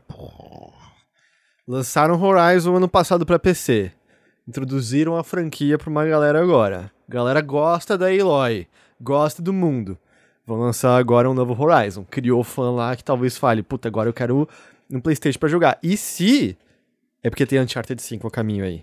Entendeu? Você cria nova base de. É a única explicação, cara. É a única explicação. É a única, é literalmente a única. Por que, que não tem Bloodborne Pô, no é... PC? Porque nunca vai ter Bloodborne 2. É isso. É isso. Mas tem Days Gone. Mas tem Days Gone. É porque esse é o patinho tá feio. Tá isso aí. é pra recuperar o que dava, tá ligado? Tipo, mano, Entendi. solta isso aí porque, puta, tá Gente, tá pegando fogo e fedendo o cliffhanger em que Days Gone termina, gente, é um negócio assim, fora de série. Acho que aquela história precisa continuar. Vamos deixar claro, os cliffhangers. Mas tá falando do salto é do helicóptero, um específico. né? E no cara do helicóptero. É, o cara do helicóptero aquele, é... aquilo ali. Muito bom. Oh, é muito especial. Tô ansioso pra eu chegar nesse cliffhanger, porque eu tô jogando Days Gone andando de motoquinha. A motoquinha, eu, eu, eu acho que oh, andar de motoquinha nesse jogo é gostoso. A gente pode entrar nesse consenso? Andar de motoquinha é gostoso. Cara, quando eu andei de motoquinha era 15 quadros por segundo, não tinha nada ah, okay, gostoso justo. naquilo. Justo, justo. Pode ser então, é, é, foi por isso que eu dropei na época. Mas assim, tô jogando no PC 60 FPS, que eu sei que tem no PS5 também. Andar de motoquinha nesse jogo é uma delícia. Os caras, ó, acertaram na motoquinha. A motoquinha desse jogo é maravilhosa, cara.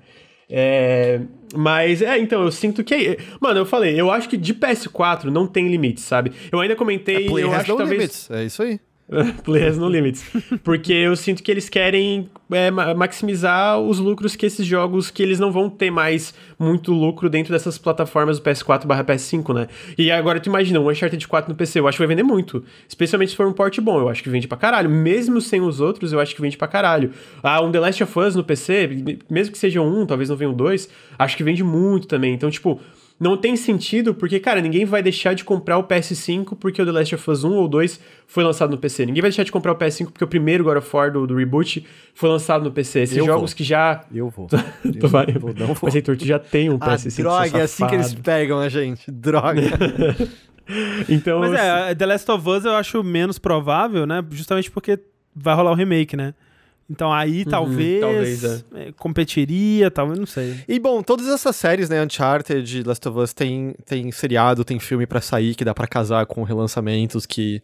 Porque a gente viu o que, que a série de Witcher da Netflix fez pras vendas de Witcher, né, no- do jogo, é, no caso. foi gigantesco. Aí, né? Heitor, você acabou de justificar o Uncharted 4, é por causa do filme, É, do né? Mark Wahlberg. ó. Aquele, É, é aquela, aquela estilo maravilhosa que você olha e na hora fala, isso aqui é Uncharted, isso aqui é Uncharted. Sem dúvida alguma. Nossa, claramente o Sully e o Nathan Drake, né? Com inconfundíveis. Esses clássicos personagens dos videogames.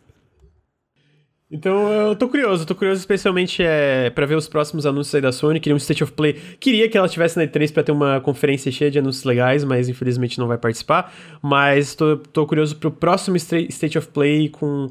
Sabe, tipo, o State of Play com vários anúncios acumulados, não só um State of Play de, sei lá, gameplay do Ratchet ou do Horizon. Então, tô curioso pra ver e tô curioso pra ver também os próximos ports, porque uma das coisas que eles falam sobre é, o- o- os vetores de crescimento é, é a, é a China. Eles citam, né, tipo, países como a China e tal, que tem muito potencial de vendas não exploradas, e eles citam também, atrelam o PC a isso, né, que o PC é muito mais popular que qualquer console na, na China hoje, e a gente vê algo como, por exemplo, puxando aqui o, o, sucesso enorme do Total War Three Kingdoms, que é baseado no Romance dos Três Reinos, né? É uma das razões é porque é baseado nessa, nessa, na- nessa cultura chinesa, mitologia chinesa, que explodiu lá e foi, nossa, vendeu pra caralho e tal. Ou jogos que foram portados é, de, de, de, de franquias conhecidas pra, pra PC com, com mandarim chinês simplificado e também fizeram muito sucesso, porque tem esse público que quer esses jogos e, e quando é lançado, tipo, aumenta muito é, é, é, a audiência, né? Então eu sinto que. É, vem, vem coisas interessantes aí, tô curioso pra ver os próximos anúncios. E lembrando, né, É. tem os jogos mobile também, eles disseram que vai ser... Ah, é verdade, bem, bem lembrado. Que eles querem expandir franquias pro mobile também. Que faz total sentido, né? De fazer lançar spin-offs, essas paradas é, pra mobile, pra expandir ainda mais a popularidade dessas franquias que já são muito populares, né? Eu acho que agora a gente vai pra última coisa. Tem mais coisas pra comentar, mas não, não vou. Talvez eu cite rapidamente ali depois do final. Que já, já é meio-dia quase. Eu sei que todo mundo quer almoçar aí. O André quer então... dormir. o André quer dormir porque virou noite. A última coisa eu ia falar sobre o. Teve uma demo do Dying Light 2, depois de muito tempo desaparecido. Eles. Uma demo, na verdade, não. Um vídeo de gameplay que eles mostraram coisas novas do, do Dying Light 2. É, eu confesso que eu, eu acompanhei esse evento do Dying Light 2 ao vivo e eu tinha achado meio estranho, tudo meio truncado, porque a stream foi 1080p e 30 fps, né? Eu vi depois em 60 fps a 4K e, cara, eu, eu, eu falei com o Heitor, eu sinto que parece que teve um, um downgrade no sentido de ser bem menos denso. Se tu vê o anúncio original, tem uma parte numa cidade, cara, tem muita gente andando, zumbi, parece muito mais denso os cenários, e eu sinto que a gente vê esse gameplay, os cenários parecem um pouco mais vazios, um pouco menos vivos, mas ao mesmo tempo parece diverti divertido, sabe? Parece, tipo, uma expansão do que, que fez o primeiro Dying Light popular, sabe? Tipo, do combate e, e- e as animações e a parte do parkour. Ah, eu fico com o pé atrás pelo relato de problema de desenvolvimento que a gente teve, que esse jogo tá meio que um desastre o desenvolvimento dele, né? É, tá Então- um, um dedo podre aí desse jogo, né? Exatamente, então eu fico com o pé atrás por causa disso, mas eu acho que o que eles mostraram de gameplay parece interessante, assim, eu acho que, tipo, tá bem feito e tal. É, eu queria saber o que, que vocês acharam do, desse gameplay é, do Dying Light. Quem quiser começar, fica Pode vontade. começar, André. Eu tenho muita saudade de Mirror's Edge, sabe? É, Mirror's Edge foi um jogo muito bom ali. Um, E né? Um. Eu, um, Um. exato. E aí que eu, eu fico meio triste, assim, porque eu, eu, eu tô esperando, na verdade, o próximo jogo de parkour em primeira pessoa com level design. Achei que seria Ghost Runner. Não é. Ghost Runner, o combate dele é muito ruim. Exadinho. E. né, né, Eu gosto bastante de Ghost Runner, mas eu concordo que o combate é meio pombo mesmo. É, mas o. é, o Dying Light eu gostei muito dele, é, o primeiro. é, não muito da história, nem do mundo, é, e nem muito do, dos zumbis em si, né? E, e dessa coisa, mas mais pela mobilidade. Eu gostava muito de andar pelo mundo do Dying Light. é, eu gostava do- de como a mecânica de dia e noite mudava também a dinâmica, assim. É um, é um mundo que ele parecia realmente muito perigoso. Então, assim, gosto do que eles mostraram de mudanças, é, gosto de como que essa cidade nova ela parece ter muito mais personalidade, né? A cidade parece ser mais interessante de navegar e de explorar. Eu, eu sinto que eles estão pegando. é, colocando. é, dando um salto na mobilidade do jogo, né? No, no geral, assim, é, expandindo tudo. E parece agora, né? Eu, vi o trailer já tem um tempo já, não, não consegui rever, mas parece que tem builds agora que focam mais em mobilidade, né? Ou focam mais em, em armas e projéteis e coisas assim. Então, é, se eu puder montar o meu meu parkourzeiro ali que só corre e chuta as pessoas do prédio, vou ser bem feliz nesse jogo, eu acho. Uhum. Eu sinto que eles estão é, investindo, expandindo muito mais a parte RPG do jogo, né? Com a parte deles falam das consequências para teus atos, de a cidade poder mudar, dos personagens, facções, etc. O meu medo é como isso vai estar tá no jogo final exatamente pelos problemas que a gente ouviu de desenvolvimento. Mas, tipo, de fato, é, quando eu vi esse trailer em 4K 60 FPS, eu, eu, o que eu pensei, que não foi uma coisa que eu, que eu pensei quando eu vi na, na stream, é, mano, ele parece polido, sabe? Que é uma coisa que eu não sentia tanto, às vezes, nas demos do Cyberpunk, na, na, nos trechos de gameplay. Mas, ao mesmo tempo, é muito fácil fingir isso, né? Tipo, criar essa ilusão de que tá polido, mas, na verdade, o jogo não tá tão, tão redondinho assim. É, Heitor, o que, que tu achou do, da, dessa demo? O que, que tem de expectativas pra continuação? Cara, eu, eu acho que pareceu legal, mas eu. Depois de tanto tempo em silêncio e justamente por conta de como eles apresentavam o jogo de uma maneira mais ambiciosa no passado, bateu um pouquinho meio. Ah, é uma continuação de Dying Light. É, é, é, são, são as ideias do primeiro Dying Light, aparentemente, justamente, mais polidas e refinadas. Mas mesmo a parte de suas decisões influenciam o mundo. Pareceu. Ou se você é amigo da facção A, a B vai te atacar. Se você é amigo da facção B, a A vai te atacar. Se você é amigo da facção A, vai ter bandeira azul no prédio. Se você for amigo da facção B, vai ter luz amarela no prédio, sabe? Pareceu um pouco isso. É... Eu não acho que eles mostraram muito da, da suposta a ambição de como você muda o ambiente ao seu redor. É, assim, pareceu. A demo, não sei se lembra a demo original que uhum. mostrava uma missão que, tipo, a descia a água e tinha uma. A, a razão porque eles tinham deixado a água era porque tinha uma outra variante dos zumbis muito mais poderosa debaixo d'água que eles estavam meio que dormindo. Tipo, dava essa, essa ilusão de que tudo teria um um, impacto muito maior, sabe? Tipo, muito mais, tipo, tu, tu, as coisas que tu faria no mundo teriam um impacto muito maior. E agora, por essa demo, eu sinto que para mim o maior foi, ah, realmente é mais a Light no sentido de que é isso, parece que é tipo a cor do, do prédio muda e talvez tenha uma facção é, diferente no telhado e tal, né? É que desenvolvimento de jogos é onde os sonhos vão para morrer, né? você vê, você vê justamente a, o, aquele primeiro anúncio era todo baseado nesses nessas palavras-chave, né? Tipo, a idade das trevas moderna e essa coisa das consequências.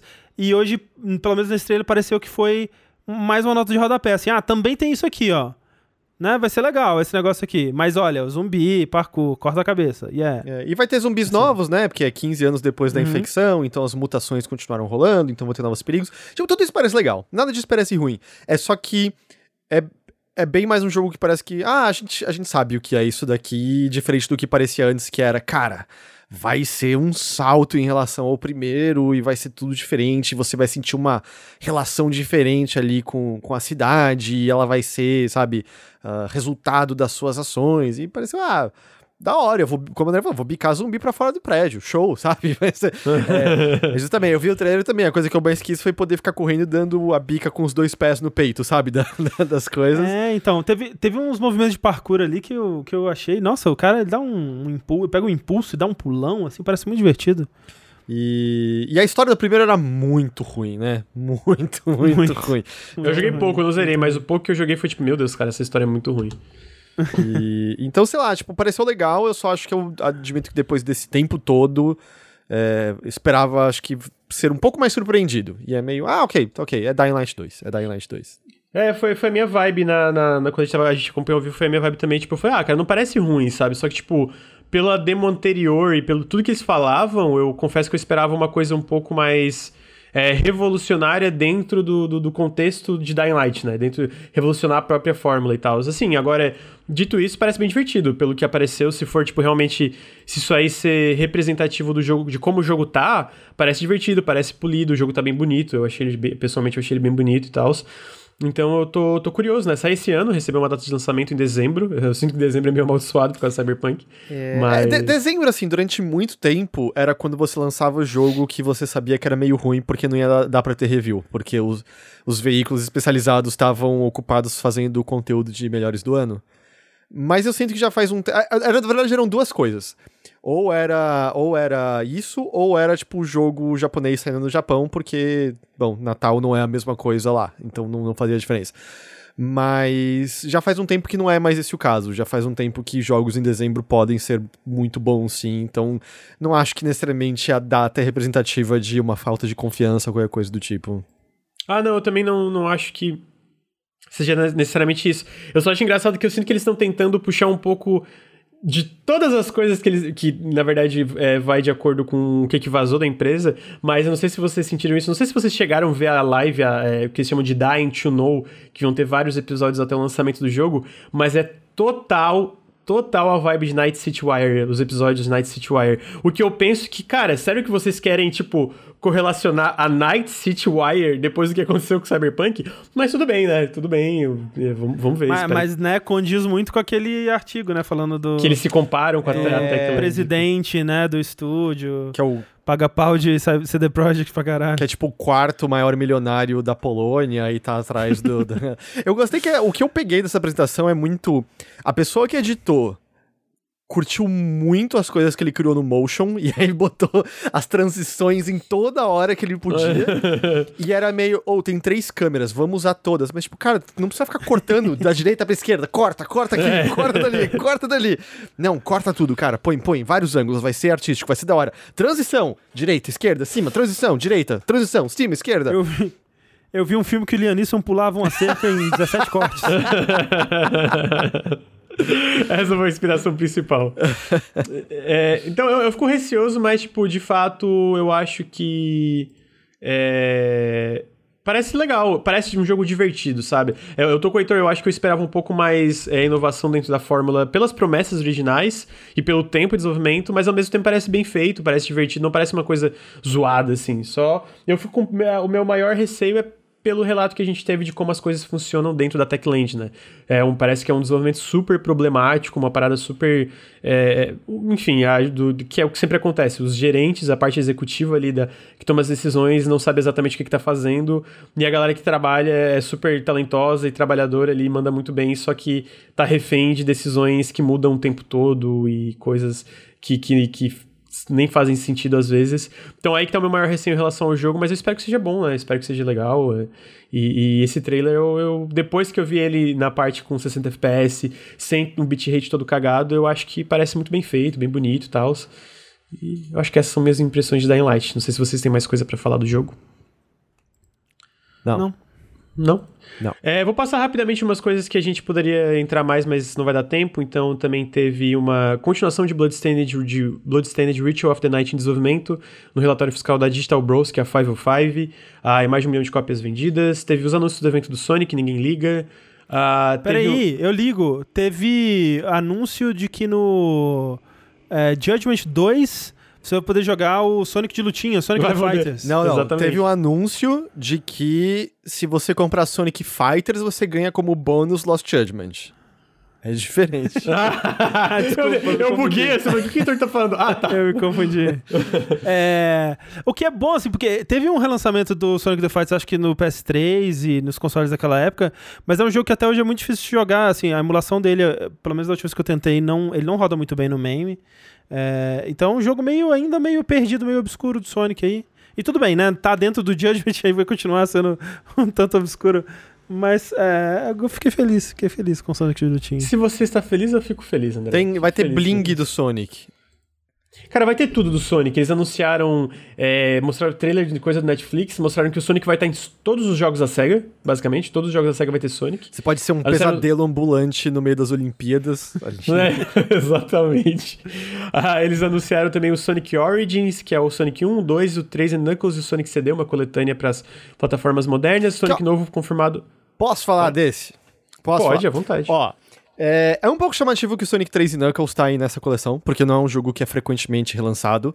É, as pessoas, ninguém tem total certeza, mas parece que tem a ver com a música, que foi feita pelo Michael Jackson, né, em parceria com aquele tecladista Braxer, ah, e parece que o Michael Jackson nunca gostou da implementação da música, e aí por isso não é muito relançado, teve lançamento de outra música, beleza. Mas o que eu achei bizarro foi que eles meio tipo, aqui está a coleção de Sonic 1, 2 e 3 e CD. E aí é. Tá, mas o que vai ter de novo? Vocês fizeram um evento do Sonic, me fala o que, que, vai ter nessa coleção. Vai ter um, um museu da hora, sabe? Artes conceituais Aham. legais. é, vai ter um upscale pra HD da hora, vai ter. Não vamos falar nada agora, apenas vai ter novo conteúdo e a gente vai falar depois. É tipo, cara. Eu acho que não tem uma plataforma aqui no quarto que eu não consiga comprar Sonic 1 e 2 se eu quiser nela. tipo, no Steam você compra, custa 10 contos, você compra em 2 segundos e ainda dá pra botar mod no jogo por conta lá do, do, da, da coleção. Então é meio. Eu achei bizarro eles anunciarem a coleção. Tá, mas o que, que vai ter? Vai ser uma. Tipo a Digital Eclipse, que faz um pacotão legal mostrando a história É. do negócio e etc. Nada! E era, Desde quando o fã de Sonic pode exigir alguma coisa? A voz respondendo o Heitor. Você, você não é um fã de Sonic se você está exigindo. Só aceite. Consuma o produto, consuma o próximo Sonic. Então, sei lá, eu achei. Eu achei. O o ZD F-Top falou: dá pra jogar Sonic 1 no celular. Dá até as versões de celular, que são muito boas. Você tem como baixar e tem como você implementar controle normal nelas e jogar as versões boas de Sonic de celular em controle. Tipo, não faltam versões. Desses jogos é meio, tá, mas o que, que tem de especial nesse pacote, cacete? E aí, ah, novos conteúdos. Mas por que você não fala agora? Cause gotta go fast. E aí, próximo. Sei lá, eu achei bizarro. É, mas foi bizarro. Todo esse evento foi meio bizarro, vamos lá, né? Foi meio estranho. É, inclusive, eles anunciaram também. O, acho que a coisa mais é, explicadinha que eles anunciaram foi o Sonic Colors Ultimate, que tá confirmado para PC Epic Game Store, Switch, PlayStation e Xbox pro dia 7 de setembro. Fora isso, tipo, o Sonic novo, eles anunciaram um novo Sonic. Um logo para 2022 e, e, e, se tem um estúdio que tem o cacife para é, anunciar uma parada com só o logo, é o Sonic Team, né? A gente sabe que eles são certeiros em todos os jogos que eles anunciaram, o histórico deles é super positivo, então sim, todo mundo vai estar super hypado pro novo Sonic só pelo Sonic, só, só logo. É, eu, Sonic eu... Zap, Sonic Zap. Sonic Zap, exatamente. É, talvez seja Rangers, não é? Que a SEGA se É, o, o rumor é nome, Sonic hum, Rangers, saiu no 4chan um rumor que era desse Sonic Rangers que era open world e meio Zelda Breath of the Wild, eu tô tipo, what? É, cara... Então... Eu só quero que o Sonic beije uma humana de novo. É tudo que eu quero. Isso é pesadelo, não é? Não, já foi, foi, foi em 2006, né? Que ele beija a humana. Foi. É, porra, gente, já deu mais de 15 anos. Tá na hora do Sonic beijar um ser humano de novo.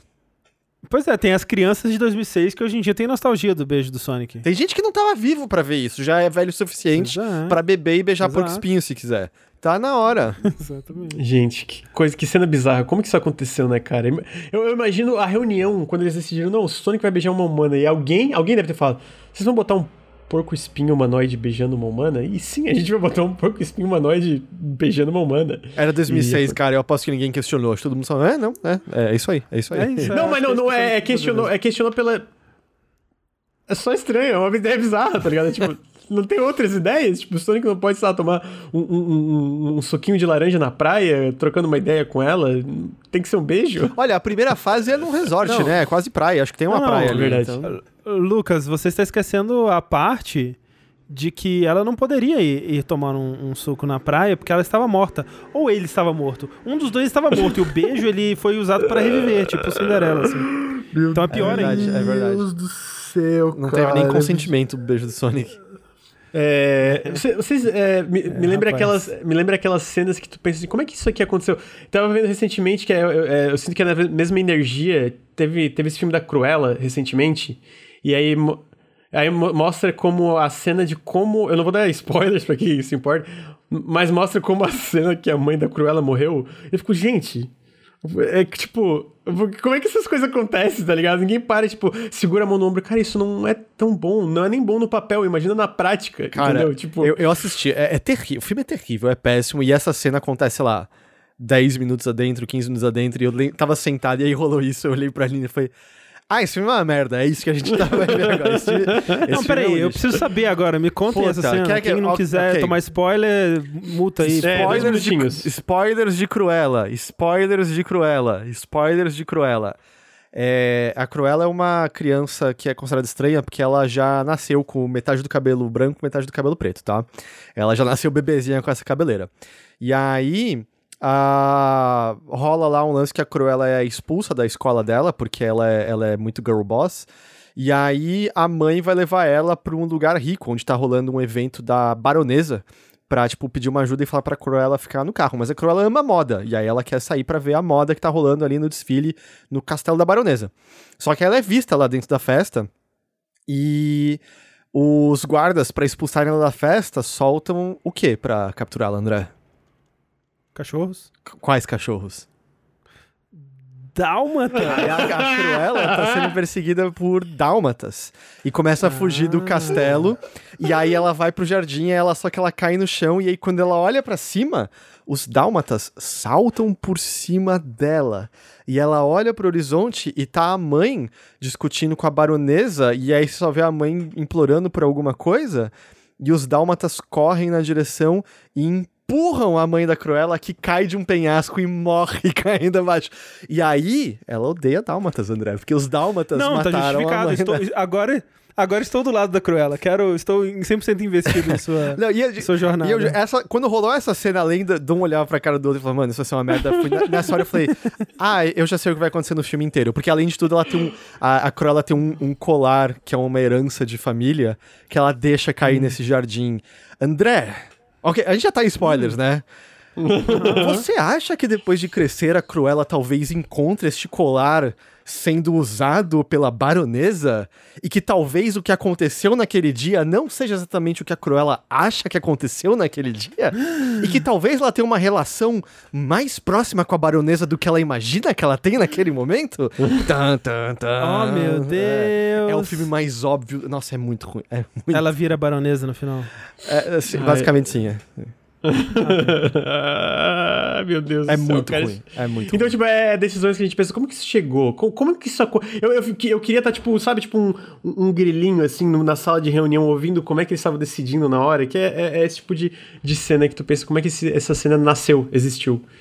É, então tá aí, pra, pra além de podcast sobre Sonic, é podcast sobre a Cruella. Quem quiser ver, custa 70 reais no Disney Plus, por Ah, enquanto. Vale o dinheiro, vocês percebem que vale o dinheiro. É, foi o primeiro live action da Disney que eu vi.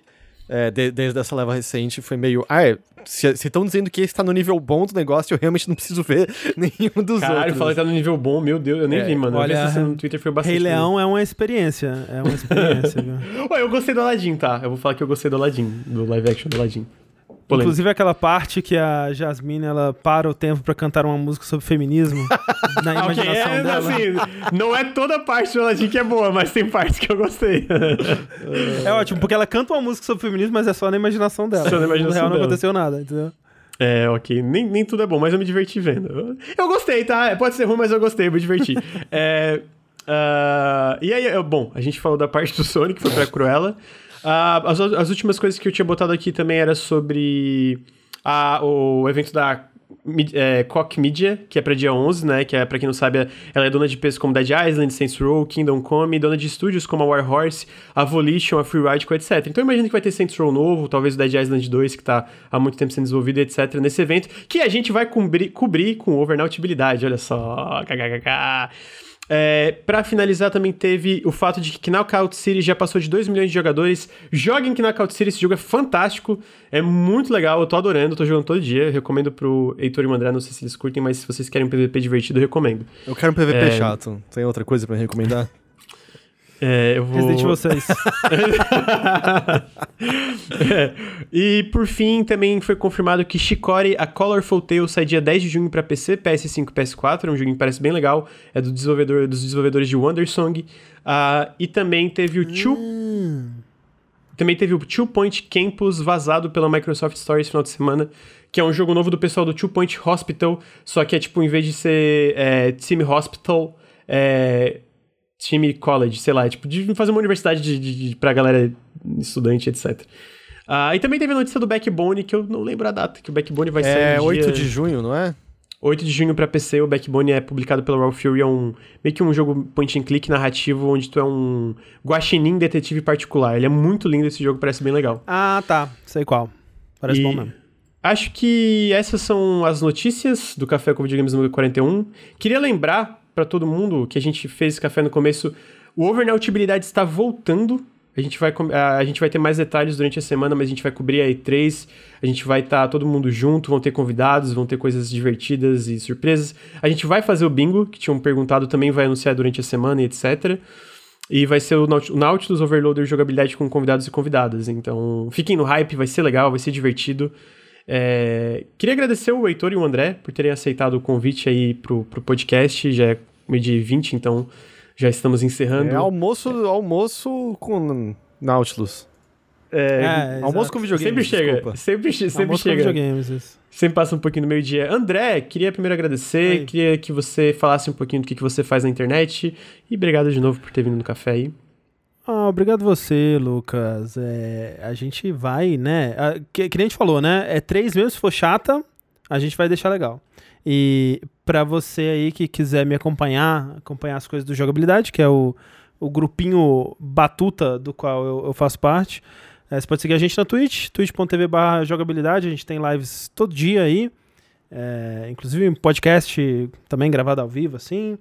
É, temos o, o nosso canal do YouTube, que né, a cada equinócio de, de verão aí tem A cada um Resident. Evil. A cada Resident Evil não. A, ca a cada Resident Evil tem um vídeo, exato. É, e o nosso Twitter. Twitter é arroba jogabilidade. Então, seguindo a gente no Twitter, você vai ficar sabendo sempre que a gente é, lançar alguma coisa nova. E procurando por jogabilidade no, nos aplicativos aí de podcast, você encontra a gente lá também, tem bastante coisa. Isso aí, então muito obrigado, André. Você é maravilhoso. Obrigado pela honra aí de Valeu. estar no Café com Videogames. Heitor, Oi. Heitor, maravilhoso, lindo. O que que você faz na internet? Eu falo sobre videogames também. É... Não era sobre agropecuária? Não, mudei de lá pra cá, cara. Não tem futuro agropecuário. O futuro é jornalismo de games. E... É, claramente. Overloader, você encontra lá o, o site, você encontra Overloader BR no Twitter. Se você tá vendo aqui ao vivo, clica ali agora, assim, twitch.tv barra overloader segue ali, você já fica notificado da próxima live que vai rolar. A gente tem feito bastante live. O Teixeira tá com mais tempo livre agora, ele deve fazer mais lives. É... E, e aí, se, se você se interessar, a gente transmite a gravação do nosso podcast toda. De um dos podcasts, toda terça-feira de manhã, às 10 da manhã. É, aí ele sai quarta-feira, mas aí se você não quer ver vivo, você pode procurar em seu aplicativo de podcasts, ou no Spotify, ou qualquer lugar que você ouve podcast, por Mothership, chip com C. E, e aí a gente publica dois podcasts lá. Um é o Mothership, que a gente fala do que a gente anda jogando e outros assuntos assim. E o outro é o Notícias da Nave Mãe, que a gente toda semana fala sobre as principais notícias da indústria dos videogames. É, e aí, se, se você começar a acompanhar, eu ficaria muito feliz. E é topíssimo, acompanhem. Então, muito obrigado, Heitor, por ter topado. Perguntaram no chat quando que vai, é, começa a E3. A gente, na, na, verdade, a E3 começa dia 12, mas a nossa cobertura já começa a partir do dia 10, que é o Summer Games Fest. Então, a gente vai cobrir o Summer Games Fest no dia hoje, dia 11. A gente vai cobrir esse Cock Prime Time, que é, o, o a, é a, conferência da, da Cock Media. é, eita, nós! É, e aí, a partir do dia 12 é E3 mesmo, dia 13 tem a conferência da Microsoft domingo às duas da tarde. A gente vai estar tá cobrindo também. A gente vai ter as datas mais definidas aí, a gente vai postar nas redes sociais, então fiquem de olho com outros detalhes que a gente vai estar tá fazendo é, durante essa semana da E3, do dia 12, do dia 10 até o dia 18 ainda. Então fiquem ligados, vai ser bem legal. É... Gente, é K-O-C-H. o André fazendo carinho no Heitor. Não é, é, é Cock Media, é K-O-C-H. Eu não sei pronunciar, então eu falo Cock Media. É. Para finalizar, eu queria lembrar que o Nautilus é financiado coletivamente. Considerem apoiar em apoia.se barra Nautilus ou picpay.me barra canal Nautilus. Vão em nautiluslink.com que tem tudo lá que vocês precisam saber de informações aí para apoiar o canal e etc. E faz muita diferença. Também a gente também está no, no em feeds do, do, Spotify, etc. Em Nautilus Link, é só procurar Nautilus espaço link. Todos os podcasts estão dentro desse feed. E eu acho que. Obrigado, Victor Gabriel 23, pelos 3 meses, 13 meses de Prime também. Mas eu acho que com isso a gente fica aqui com o Café com Videogames número 41. André, muito obrigado. Heitor, muito obrigado. Chat, a gente bateu quase 600 pessoas. Muito obrigado, gente. Segunda-feira de manhã aí, foi muito legal. Espero que vocês tenham curtido o podcast. Espero que o André e o Heitor também tenham curtido o podcast. E até semana que vem, gente. Tchau, tchau. Tchau. Tchau.